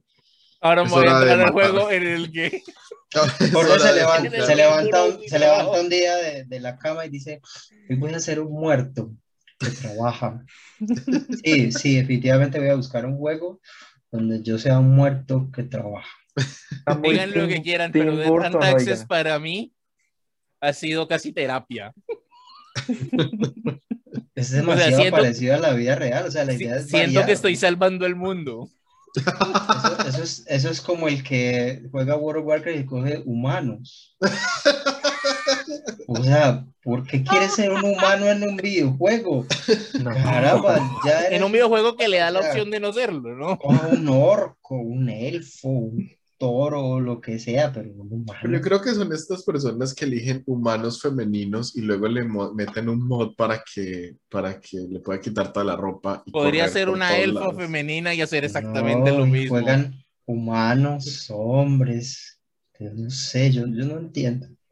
Porque la razón de los videojuegos es pues, Salirse de la realidad en la que está. claro, salir un rato y, y estar Es por ejemplo, mundo, por no sé. ejemplo, eh, no, es que usted jugando videojuegos puede cumplir sus más salvajes fantasías. Por ejemplo, usted puede jugar los Sims 4 y, tener, y, y hacer de cuenta que usted puede tener una casa, un trabajo estable y Es verdad. Eso eso es una fantasía salvaje, día. Aprovechando de, de lo de los Sims, los que no lo habían jugado y si ya lo jugaron, hicieron lo que les dije una vez. Encerrado Encerrado en- en- Encierro gente en en- el sótano. Mire, yo descubrí un, yo descubrí un, un, un, un book en, bueno, no lo descubrí, lo descubrí cuando ya lo habían descubierto y cuando fui a internet descubrí que era algo común, pero yo lo descubrí eh, y es lo que en internet ahora llaman el, el Goblin Pintor. Y es que usted tiene una primera familia, extingue a toda la familia y deja a un solo personaje, lo vuelve pintor, lo encierra en un sótano debajo de la casa, ¿Y le pinta la familia? ok. no, y le quita todas las entradas, solo le deja un baño y los materiales para pintar. Y luego deja que la nueva familia se mude a la casa. Resulta que como el tipo lo único que hace es ir al baño y pintar, se vuelve muy bueno en pintar muy rápido. Y luego usted vende esos los cuadros que el man hace por muchísimo dinero y la familia que vive encima del sótano del Goblin puede tener una casa extremadamente lujosa y pagarse todo lo que quieran y vivir una vida llena de lujos a costas del tipo que está esclavizado en el sótano pintando. No, qué cosa tan horrible. Sí, Ah, Eso, eso es un juego. eso Eso es los Sims. Sims en toda su gloria. Es que los Sims tienen las cosas más tétricas del mundo, pero esto yo nunca lo había escuchado. Bueno. O sea, Yo lo instalé y, y, y no pude ni con el tutorial. Me salí. no, no. Por ahí lo dejé y algún día, como dice Andrés, algún día sí estoy de genio. Sí, hay sus momentos para todo, ¿no? Sí, sí, sí. Ok, señores, bueno, tratemos de que aprovechar que somos cuatro solamente, a ver si podemos acabar esto en tres tercios. Andrés, eh, venía a hablarnos entonces de, los, de las bandas sonoras. al- al- pongamos musiquita para, para hablar de musiquita. Ya Bueno, sabe cómo compartir, ¿cierto? eh, sí, no hay inconveniente por compartir, ¿no? No, hoy, hoy estamos. Perfecto. Les voy a compartir una de las canciones que más me encanta de los videojuegos, eh, de mi videojuego favorito en sí, que es eh, Metal Gear. Y mientras pues les voy contando cosas curiosas, realmente no voy a, a- ahondar tanto en, en, en tema, en tema así profundo, sino como estaba haciendo ahorita Eduardo, eh, quiero irme por una cronología sobre, sobre, sobre la música realmente en videojuegos. Y por último, están escuchando la música, ¿cierto? Sí, Obvio. Perfecto. Y por último, poder hacer como un top 10 de las mejores bandas sonoras, aclaro, de acuerdo a una revista de videojuegos que se llama Hobby Consolas. ¿Listo? Tomé esa fuente porque pues eh, he leído esa revista desde hace mucho tiempo y me ha parecido muy buena, son bastantes objetivos. Entonces, eh, les quiero contar que en 1980 Sega lanzó un juego que se llamaba Carnival y fue el primer juego que tenía música de fondo y que era de manera continua. ¿sí? Ese es Eh, el del circo, ¿no? ese era de un circo, si no estoy mal, sí. Eh, posterior a eso, em, ya se empezaron a aparecer empresas como tal que podían desarrollar música específicamente para videojuegos, eh, disqueras que trabajaban propiamente en videojuegos como tal, y es por eso que en el 84 una disquera que se llama Jen, ella lanzó el primer disco con música de videojuegos y que tenía música de Pac-Man, tenía música eh, de Pole Position, de New Rally X, que eran, eran títulos de la, de la empresa Namco. Que pues de Namco puntualmente era Pac-Man, esa era la figura de ellos. En el 86, GMO, Andrés, eh, yo, yo creo que le, bajar un poquito porque no se le escucha bien la voz. sí, eso, eso le estaba escribiendo. Andrés. Bájale un poquito la música para que ahí, ¿está mejor? Mm, sí, ahí le escuchamos de fondo, sí. queda como en fondo. Listo. GMO, que es Game Music Organization, sucede a Jen, que era la, la discográfica anterior, y ella se vuelve la primera empresa discográfica en publicar solamente música para videojuegos. Los manes la tenían clara y empezaron a trabajar en, en- eso solamente. En el 90, Super Nintendo incluyó un sistema muy, eh, digamos que optimizaba toda la, la- parte de música en, en- los videojuegos. Eh, y ahí, si ustedes ven la diferencia entre NES entre el Mario, Mario Bros. de NES y el Super Mario de, de Super Nintendo, la música realmente mejoró demasiado. Sí, era una música mucho más limpia, eh, bastante digital, precisamente por, por, por, cada una de las mejoras que, que, obtuvo tanto la consola como el desarrollo del juego como tal. En el 93, que se lanzó Mortal Kombat, también metieron un software que se llamaba DCS, una mejora que era DCS, y ella, con ella podían meter tanto música como efectos sonoros y de muchísima mayor calidad que también pues eh, se dieron cuenta eh, y lo que estábamos hablando hace un momento. Para Mortal Kombat las, las, los personajes y los movimientos eran grabados con personas de verdad, ¿sí? con actores reales y precisamente las voces, por ejemplo, Liu Kang gritando cuando hacía el, la patada esa que hacía juego, la patada, eso realmente eran audios de, de, de personas, ¿sí? Entonces eso lo hacía en su tiempo eh, realista, bastante, bastante realista. En el 97, ya estamos hablando de PlayStation, salió un juego de Jurassic Park que era The Lost World Jurassic Park, y ese juego fue el primer juego en incluir una banda eh, sonora totalmente orquestada, ¿sí? haciéndole honor precisamente a las películas de, Spielberg. Eh, luego vinieron juegos como Sakura Wars eh, y Corazón de Oscuridad también, que, que, pues, digamos, siguieron esa tónica de, Jurassic Park. Y digamos, ya para eh, la década del, del, digamos, el nuevo milenio, 2001 y 2002, en el 2001 eh, ya empezaban a contratar a, a, músicos como tal para el desarrollo de estas bandas sonoras.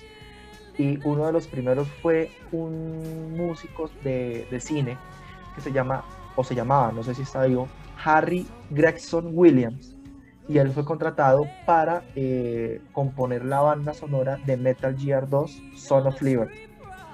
Y en el 2002, para los que jugaron FIFA, eh, o para los que jugaron eh, Need for Speed de, la compañía EA, eh, en el 2002 apareció algo que se llamaba EA Tracks, que era precisamente colocar canciones de todos los artistas que, que estuvieran sonando en el momento, eh, colocarlas en los juegos. Y es precisamente que los títulos de fútbol tienen un, digamos, un, un apartado donde está la música y usted puede personalizar.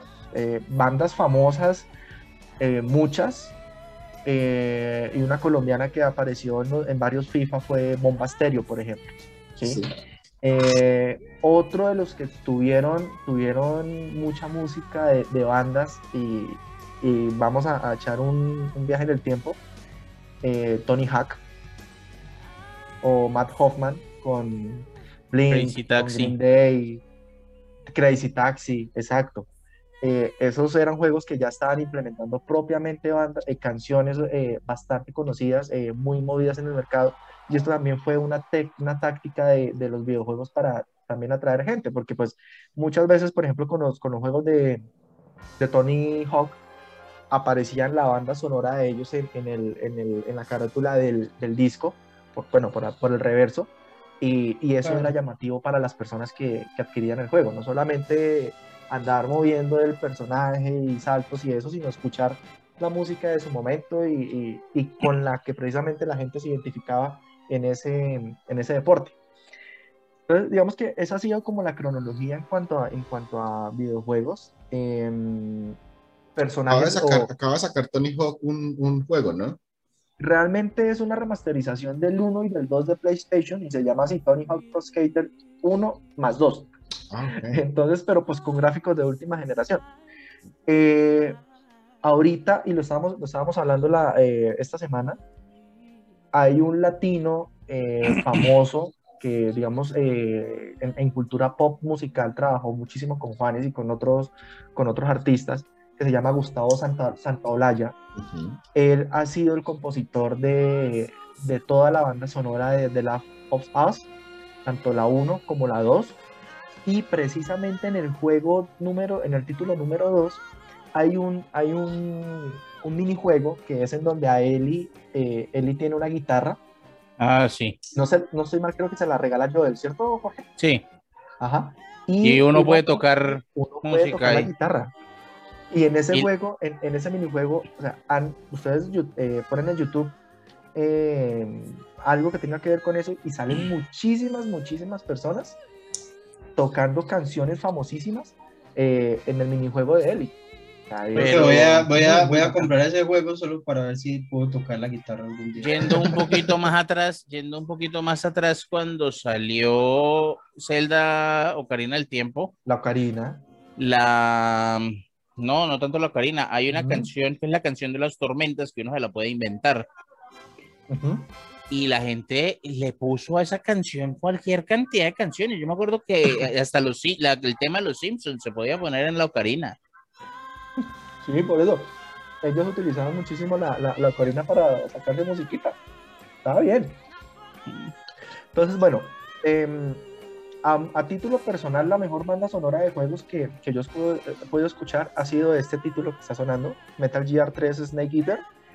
Em, esta es una cantante que se llama Cynthia Harren y yo me enamoré muchísimo de esta banda sonora porque de pronto Jorge, si lo jugó, se va a dar cuenta que hay un momento en donde uno está subiendo una escalera larguísima, Sí. larguísima, larguísima, es esta canción. Y ese, ese es un momento como de paz que uno siente que, pero depende de cómo vea el juego uno.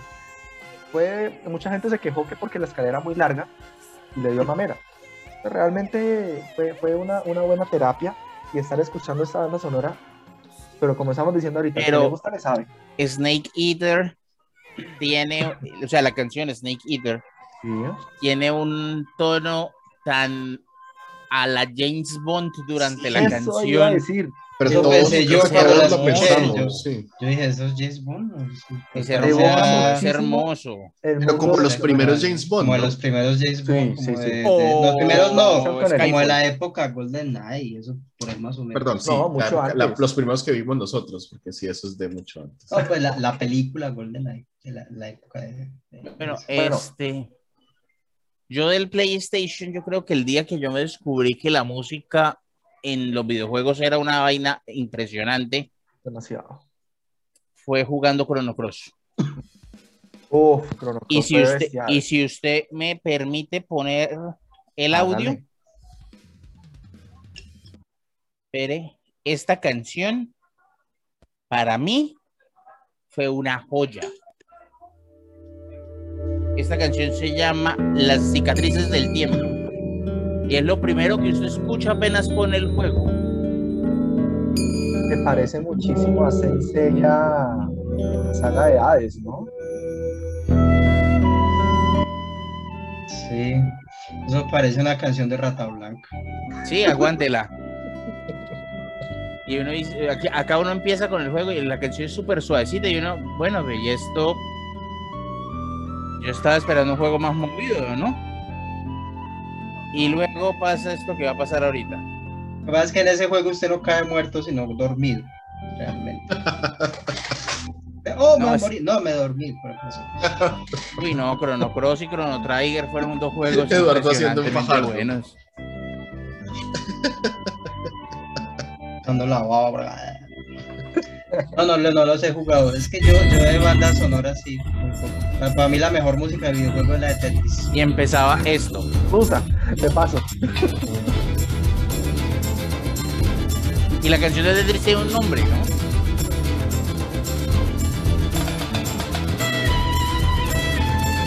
Sí, eso es Rata Blanca, 100%.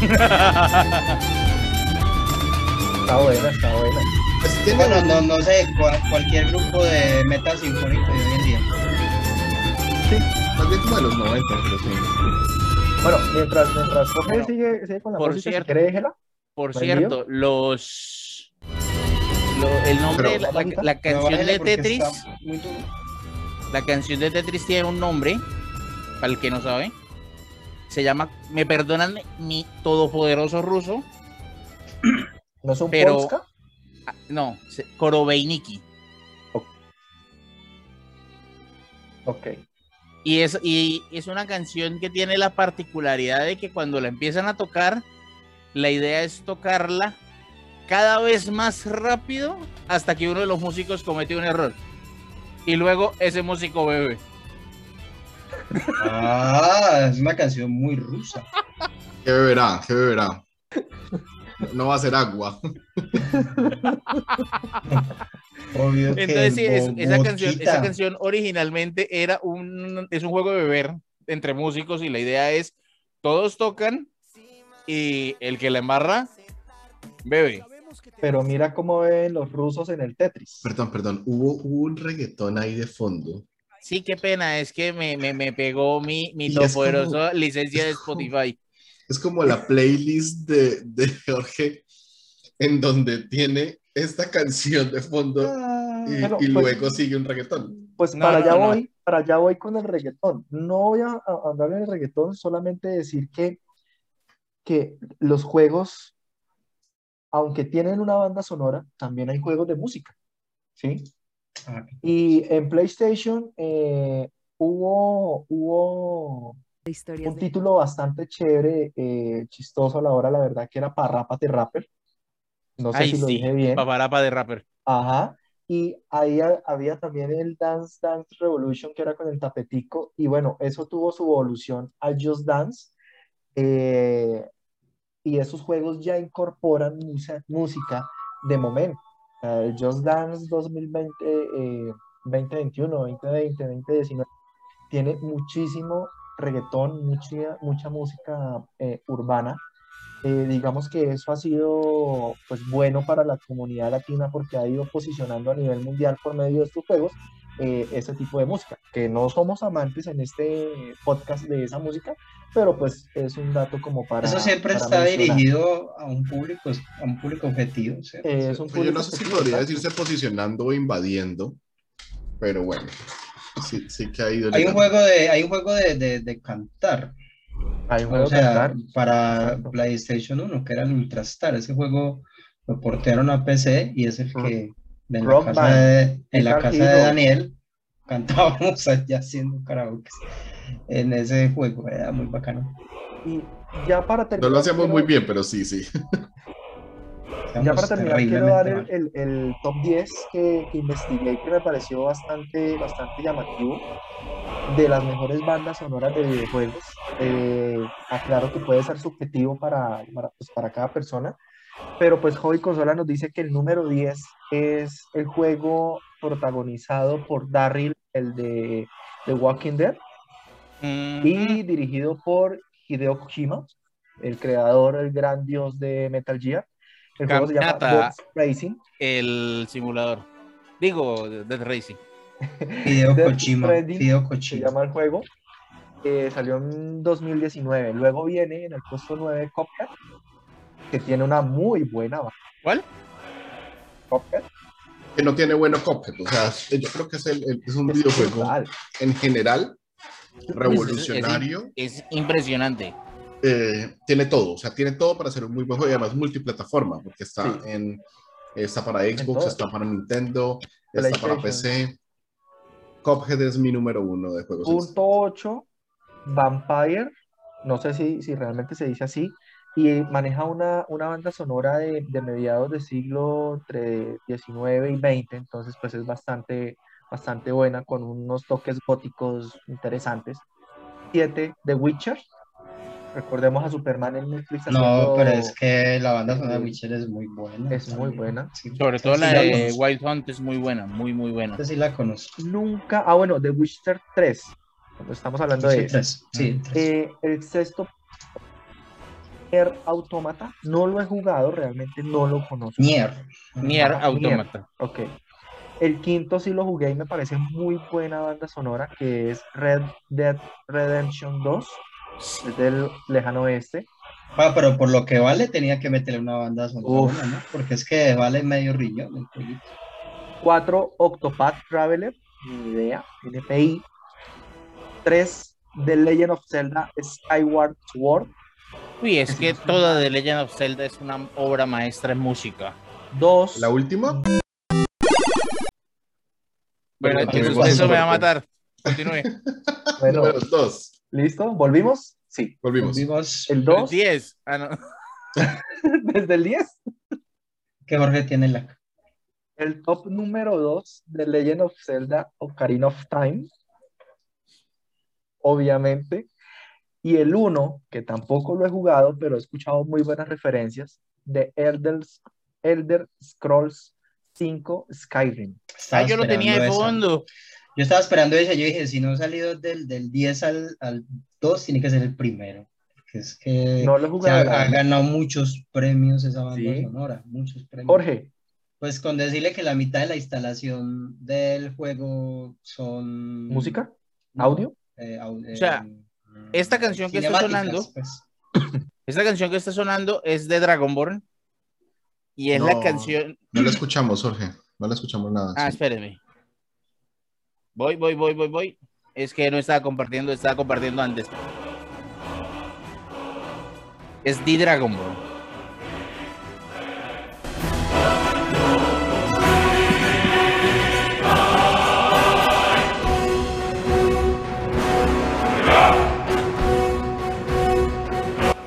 No sabía que no sabía que Carmina Burana hacía la banda sonora. Esa canción es muy buena y a uno se emociona mucho la primera vez que la escucha porque sabe que va a luchar contra un dragón. ¿Usted sabe cuál es lo malo de esa canción? Que usted la escucha cada vez que va a luchar contra un dragón. Entonces usted de repente está haciendo la cosa más inocua del mundo. Usted está forjando una espada en el carajo grande donde no hay nadie y de repente esto empieza a sonar y usted, ay no, no otra vez, no otro bendito dragón, no otra vez, no, por Dios, no. Y tron, dragón. Pero al menos le avisa que viene un dragón. ¿no? Sí, al menos le avisa con punta de... Sí, sí, A sí. punta de Los, sonido. los dragones tienen su propio leitmotiv.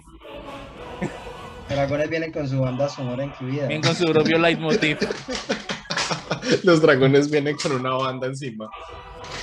De, de todas las, de todas las del top, solamente he jugado la, la número uno, o sea que estoy bien. ok, bueno, menos mal, fue, fue, del Bueno, agrado sí, el top, el top 10. Hoy estuvo muy, Sí. muy interesante el programa, un tris desordenado, pero, pero muy interesante. Ah, está Vamos a acabar con el último tema.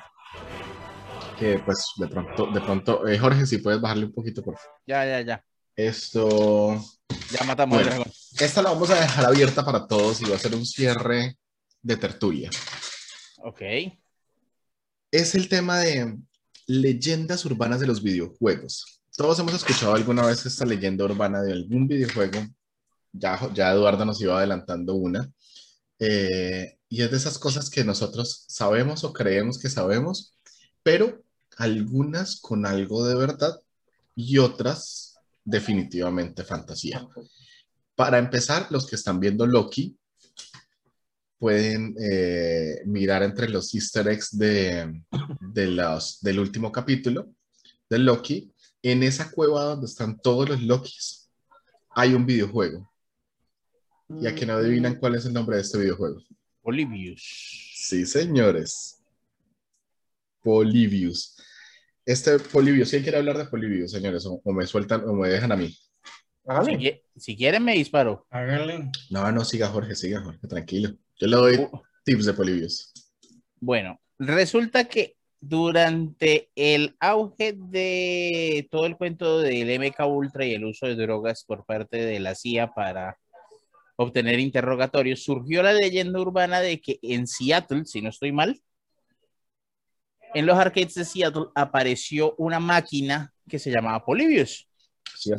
Y eran uno, era un videojuego lleno de figuras geométricas de, de rápida sucesión en la que los jugadores trataban de navegar algo muy a los Space Invaders, pero más frenético.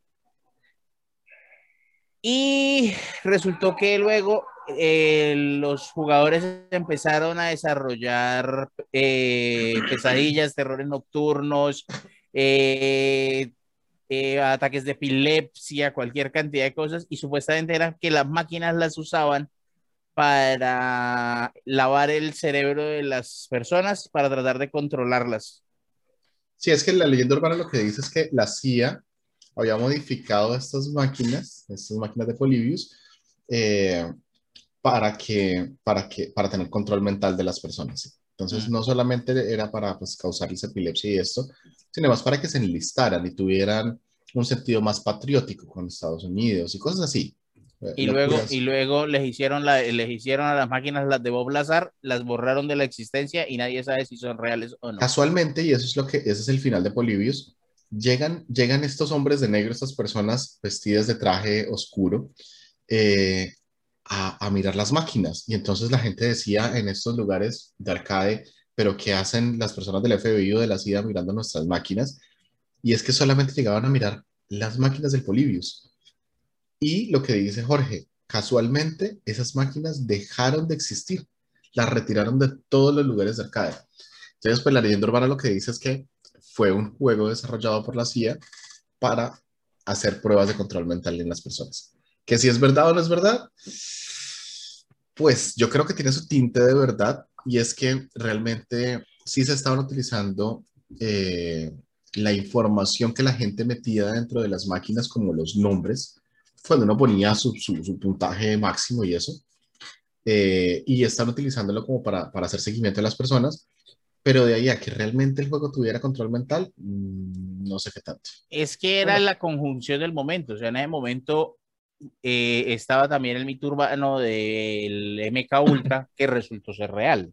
Ese resultó ser real. Entonces la gente estaba como de que sí, estar experimentando con la gente con drogas y además con videojuegos. Y es que yo no, no dudo que el gobierno de Estados Unidos haya intentado hacer experimentos con videojuegos. Les Pero, recuerdo pues- que trataron de ponerle explosivos a un gato para matar a Castro. No voy a decir nada más. Yo solo quiero decirle a los señores de la CIA que nos están escuchando que todo lo que dijo Jorge es a título personal. Sí, no, nosotros no. No, no, no. Muy bien, entonces No tengo nada en contra CIA. de la CIA, me caen muy bien. Les Por puedo favor, decir no que- vuelvan a entrar a mi casa. este, este, este, este mito urbano es tan famoso que salió en los capítulos de Loki de estos días. Y adicional a este, Y en los Simpsons salió. Ah, en Los Simpsons también salió. Y, y como dicen, ¿no? Si salió en Los Simpsons es verdad. Les digo una cosa, eh, antes de que sigamos con el de Eduardo, porque yo sé que Eduardo está que se habla de E.T., el fracaso de Atari, porque se supone que este videojuego fue el que acabó con Atari, Eh, pero pues les quiero hablar de, de algo que se supone que es un mito urbano, pero no se sabe. Supuestamente Saddam Hussein, para el PlayStation 2, si no estoy mal, decidió comprar 4.000 PlayStations. 4.000 Play- ¿Para qué uno necesita 4.000? Pues, o sea, con dos es suficiente, uno para mí, uno para la persona que no se lo quiero prestar. Eh, pues no se sabe si es que Saddam Hussein lo que quería era repartir PlayStation entre la población o lo más seguro es que como ya tenían problemas para poder comprar tecnología, porque ya tenían bastantes bloqueos, lo que hicieron fue comprar el PlayStation para utilizar el procesador que además corría Linux eh, y utilizarlo en sus armas de destrucción masivas. Parece que no se sabe si realmente le funcionó o no le funcionó, pero el mito urbano termina siendo una realidad porque hace poco la CIA confirmó que en verdad Saddam Hussein adquirió los 4.000 PlayStation, pero no aseguran para qué lo estaban utilizando. Ya sabemos por qué no encontraron armas de destrucción masiva en Irak, porque todos los soldados estaban jugando PlayStation. Y ahora sí, vamos con este videojuego famosísimo que es E.T. Yo, yo- yo Eh. quiero hablar antes, antes de Jorge, porque yo sé que Jorge la va a reventar con ese, pero... eh, Es para hablar Eduardo, de- pero bueno. ah, es Eduardo, perdón. Ok. eh, Pero también puedo hablar antes de Jorge si quiere. Sí, yo no tengo ningún problema, hágale. hay en, en PlayStation, y más que nosotros éramos adolescentes en, en ese tiempo, eh, había un, digamos, una leyenda urbana que eh, corría por todos los personajes femeninos de PlayStation. Y era precisamente que supuestamente salió una lista de códigos, sobre todo con el juego de Tomb Raider y algunos juegos de pelea como Dead or Life o Mortal Kombat, en donde esos códigos le quitaban la ropa a los, person- a los, a los personajes femeninos de los juegos. A Lara Croft, a Laura Cruz. A, Lara, a Laura Cruz. Entonces, funcionaba? imagínense la pucheta pixelada sin la blusa de Lara Croft, de Laura Cruz. Buenísimo. Lo más triste es que lo más que hubieran visto hubiera sido un triangulito, porque Exacto. realmente no se Ok. comprobó eso, no, no hay, pues muchos dicen que sí, otros dicen que yo realmente nunca vi esos códigos, si pasó, y tampoco me voy a poner a, a- a abrir esos códigos a ver qué. Y el otro mito urbano que, que estuve viendo y no puede faltar, porque es que nadie tocó Pokémon. Qué decepción. Pokémon es muy bueno. Sí. Porque no, a mí personalmente no me gusta, Porque pero No, nunca he jugado nada de Pokémon es bueno. Pokémon.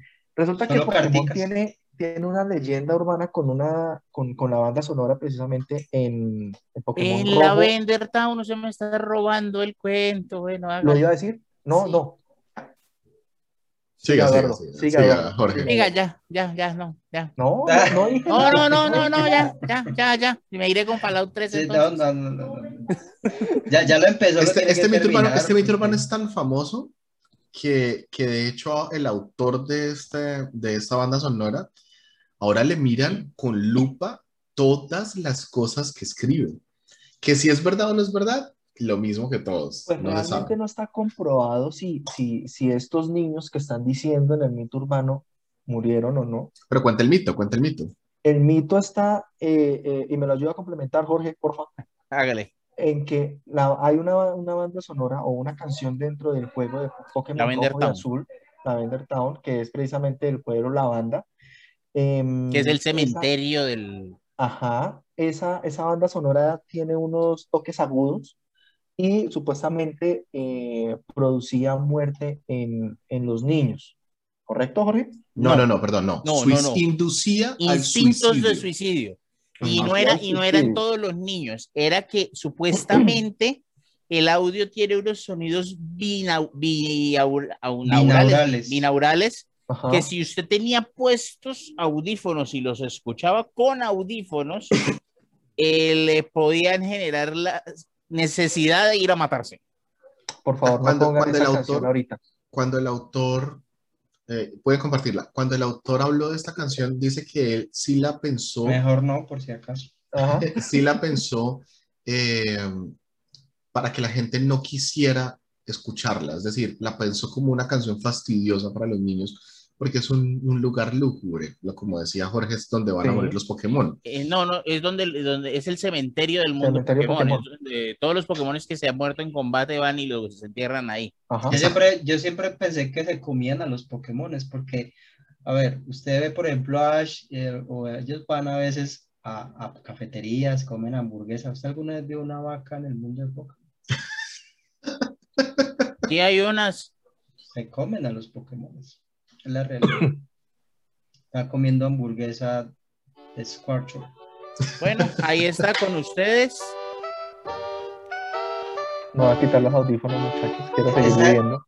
Esa es, se supone, la banda sonora Portavenas. No, esta no es, esta es la Vender Tower. Ah, Ah, decir, no, imposible, porque Yo nunca la había escuchado, así que me la podía haber creído. más se cortan a las venas con Cristina y los subterráneos. es esta. Esa es. e- Eso es como, como dice Daniel Samper, ¿no? Si usted entendía esa referencia, tiene que estar vacunado Tiene, ya. tiene, tiene más de 39, 40 años. El caso, si alguno de ustedes se suicida, no es mi culpa. Es culpa de ustedes por ser débiles.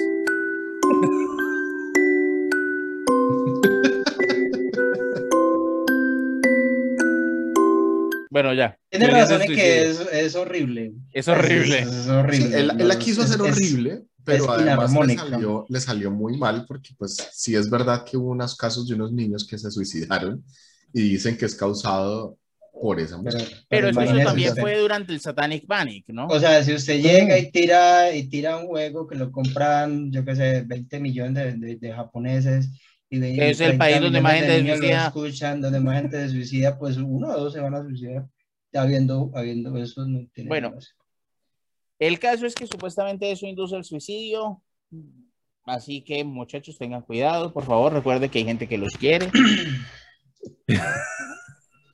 Uno y que no fue mi 800, culpa. 1 800 no jueguen más Pokémon, que es un juego horrible. Y nos cancelaron. Ustedes están buscando que nos cancelen activamente, ¿verdad? Sí, no, no, no, no hablemos más de esas cosas feas. Entonces, Eduardo. Vea, ¿y yo le tengo dos, dos, porque es que tengo que decir dos. El primero es el de porque lo quedé viendo hace rato. Entonces, eh, pues a ver, el cuento fue que la, la Atari, ¿cierto? Después de que sacaron la película, pues, súper ¿Un éxito? éxito mundial, entonces eh, Atari dijo, compremos los derechos para Fueron y compraron los derechos y estaban tan seguros de que iba a ser un palo el juego que mandaron a hacer más cartuchos de lo que habían vendido consolas. O sea, estaban convencidos de que el juego iba a catapultar a, a las esferas celestes a, a Atari. El juego resultó ser la birria más impresionante de la historia. Es Ahora, uno de los no juegos es- más malos de la historia. Esto no es leyenda urbana, ¿no? Esto es real, ¿no? Lo- lo- lo- de que el juego fue malo, fue Pero, horrible. pero es que, pero es que Lo además hicieron, lo eh, lo hicieron Steven, en- lo Steven Spielberg, o sea, él lo vio. Sí, lo vio, pero es que Steven Spielberg no sabía nada de juegos. Entonces el man dijo, uy, sale E.T. es bueno, pero nada más. Entonces, ¿Para cuál consola? ¿La Atari 2600? Atari, eh, para- Ujú. creo que era para los 1600. Y entonces, bueno, luego salió una, una pitrafa y, y, y, y no vendieron nada, prácticamente nada. Así que no sabían qué hacer con, con el juego. Entonces, la leyenda urbana dice que los tuvieron almacenados pues en unas bodegas, porque es que eran muchos juegos, millones de cartuchos. No sabían qué hacer con toda esa joda y se fueron para un desierto, para allá no sé dónde en Estados Unidos, y los enterraron todos. Y de hecho, incluso en Estados Unidos hay un lugar donde se cree que están los juegos, pero están muy hondo, pues los enterraron. No, no, pues, ya los encontraron, hondo. Eduardo, los encontraron, los de E Y Haití. le pusieron, y le pusieron una, como una especie de, de letrero ahí que dice aquí ya E.T. y su familia. Es E- verdad. ese, ese, es- ese es- nació como leyenda urbana y entonces eh, sí, sí fue verdad. Pues, ¿Era así, es cierto? Es como Troya. Era así, era, un- era una cosa bárbara, o sea, terrible. Es que era malo y difícil, además. Y o sea, aparte de eso, ah, no tenía Es, que, como nada es como el, con es como con el mito película, urbano que, la peli, que la, el juego de Battletoads de hecho tiene un final. ¿Alguien lo terminó? Yo no creo. No, no, nunca. No es Pero sí. humanamente posible pasar el- las, las motos de agua. Hace poco, hace poco desenterraron, patrocinados por Atari, obviamente, pues desenterraron los juegos, eh, si existían y si de verdad los botaron. Es que, es que era más costoso almacenarlos que sí, botarlos. El almacenamiento era, era muy grande. Prefirieron, prefirieron Tenían botarlos. Y, y- y Unos pues, bodegones ahí gigantes guardando esa vaina y pa' qué, ¿cierto? Dijeron pa' qué. que era Lo, lo curioso es que durante mucho tiempo el juego fue perseguido por coleccionistas, porque nadie tenía, básicamente. Mm. Y termino con el, el mito urbano más grande para mí de los videojuegos y todo el mundo cayó en eso. Ahí viene cuál es. A ver, darle la vuelta al videojuego que diga Soplar el cassette. Soplar el cassette. Ah, soplar el cassette, sí, es verdad. Todo el mundo pensaba que soplando los cassettes de Nintendo se limpiaban. Resulta que no. Los dañaban más. El juego tenía, lo- el, gran problema de los cartuchos de Nintendo era ese, que los contactos se iban desgastando con, el uso. La cosa es que si usted lo quita y lo pone, lo quita y lo pone, lo quita y lo pone, pues en algún momento va a ser contacto.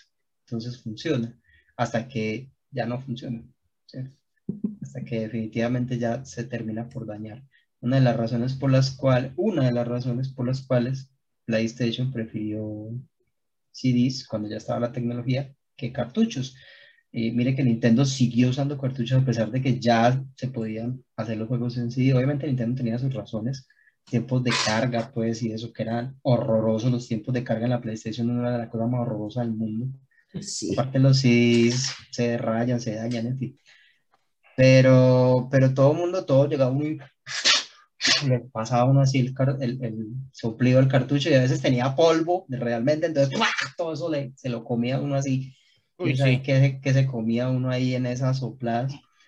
Pero, pero ese, ese para mí es del de los más. Pues para que sepan más- que eh, pues era, era tan, tan alto y tan grande el mito y la gente lo hacía como con tanta seguridad que, que empezaron a sacar un, un manual en los videojuegos y en las consolas donde decía que por favor ya no soplaran más los cassettes de los videojuegos que les estaban dañando. Lo estaban dañando. Pero la gente jamás leía esas instrucciones y siempre, toda la vida, incluso yo, eh, eh, soplé mucho de esos cassettes para que funcionaran. Muy probablemente si uno fuera a jugar hoy día lo volvería a soplar, porque eso se, eso se le volvió a uno como, La como costumbre. un comportamiento automático. Sí, El que sopló cassette Sí, tiene obvio. que ser vacunado ya. Sí, sí. Ya, debería estar, ya es, es población vulnerable. Muy bien, señores, tenemos otro mito urbano. Creo que con ese Yo tengo acabamos. uno Ok. que incluye a Britney Spears. Ah, Oh, carajo. Dios. Ok. Resulta Britney que Spears antes de la tutela. no importa. De hecho, incluye el futuro de Britney Spears. Ah. Resulta que en Fallout 3 existe una eh, emisora de radio que se llama Galaxy News Radio. Ajá. Y ella le va contando a usted todo lo que está pasando en el Capital Wasteland a medida que usted va jugando el juego. Resulta que una de las misiones incluye decidir si usted quiere matar o no a Tridog, que es el, el que emite los las El noticias. Ok. Si usted lo mata y después destruye un sitio que se llama Raven Rock, eh, y usted vuelve a sintonizar Galaxy News Radio, usted va a oír a Tridog, que ya está muerto, leyendo unos números. Y luego empieza a sonar golpeteos en código Morse. Los que no tenían oficio, que no soy yo, quiero que quede claro que yo no me senté a, a- eh, a- a anotar esto, Probar eso. eh, anotaron todos los códigos Morse que votaba Galaxy News Radio y eran cosas que iban a ocurrir en el pasado del juego, que ya que ocurrieron en el pasado del juego, pero en el futuro de nosotros. Una de las noticias decía que muere eh, tras una caída en 2010 Gary Coleman. Adivine cómo se murió Gary Coleman, actor estadounidense. No sabía que se había muerto. Sí, se murió. ¿Gary Coleman o Gary Oldman?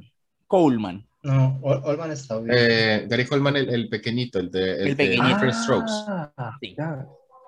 Adivinen cómo se murió. ¿En una caída? en el 2010. Se cayó por las escaleras y se murió en el 2010. No jodas. ¿Usted, usted ¿Alguien ha mirado los, los, los créditos del juego? Porque es posible que aparezca No, el juego es posterior. Nostradamus. Pero lo más arrecho es que la, una de O las por lo menos Walter Mercado. una de las cosas, de las predicciones más interesantes es que dice que en el 2023 Britney Spears se va a ganar un Oscar. No. Esa sí no la Así que No, ar- no. aguántense dos años, O sea que el otro año tiene que salir la película. Supuestamente. El otro año Yo- tiene que salir una yo- película yo- con ella. Atentos a la película. Va- Y- no la veo. No la veo. Y más, más arrecha todavía es que otra que se cumplió hace poquito es que ¿Que en el Gaga? 2021 iba a haber Ah. un incendio en el Océano Atlántico, Ah, el que acaba de suceder hace poco. el que acaba de ocurrir. Entonces, yo que Britney Spears empiezo a preparar un discurso. Al menos a grabar una película. A no ser que espere el, a no que año que espere- viene. Mira, Habría que que hacerla- habría el que Oscar hacer- con la película de esa vieja que hizo de, de las peladitas que viajan por No, el- porque por los Oscars son. No, no creo la- que le vayan a dar ese. eh, Bueno, eh, ahí se las dejo. Está interesante ese, ese último. Ese es el último, ¿no? Sí, el, el último. Pues yo Eh, tengo otros, pero sí. Dale, dale, bótelo, Interesante, interesante, interesante porque en- enlaza con el próximo podcast, ¿cierto? Tal Nos vez. enlaza a profecías y cosas por el estilo. Otro, otro muy cuentos. interesante es un juego que se llama Kanye Quest 2030. Ay, no, ya esto es demasiado. ¿Y qué, ¿Sabe qué trata? presidente? No, no, no, no, no. ¿Mecánico es presidente? Es, una, es un juego en el que usted juega como Kanye West. No, no Kanye West, sino Quest. Ok. Y usted tiene que ir ganando batallas de rap y no, no he jugado el juego en sí, sé, sé la historia del juego. Pero resulta que el juego aparentemente fue usado por una secta para reclutar gente. No jodas. Ay, Dios mío. Y todos usted- escuchan la música de Si usted, Kanye West. si usted, No, no, no, no, no, no, no, no. espere, espere, espere, espere, espéreme, espere, que le- si usted a un personaje, no me pregunten cuál porque no he jugado el juego, le escribe, él le pregunta que cuál es su deseo en la vida y usted le, le responde ascender, él le dice que lo siga y luego la pantalla tiene un cambio ahí todo extraño y usted termina en un nivel donde usted tiene que empezar a buscar, a encontrar eh, unas terminales de computadora que le dan unos códigos. Resulta que esos códigos resultaron ser coordenadas en el mundo real y que Del si usted las 51. busca y que si usted las busca en Google Maps le dan a usted, eh, usted puede encontrar códigos escritos en las fotos. Si usted pone esos códigos, usted al final le van a, le dicen que si usted desea ascender y le van a, le piden a usted unos datos y supuestamente alguien lo va a contactar dentro de poco. En ocho días. Y si no lo y cuando lo contacten se muere.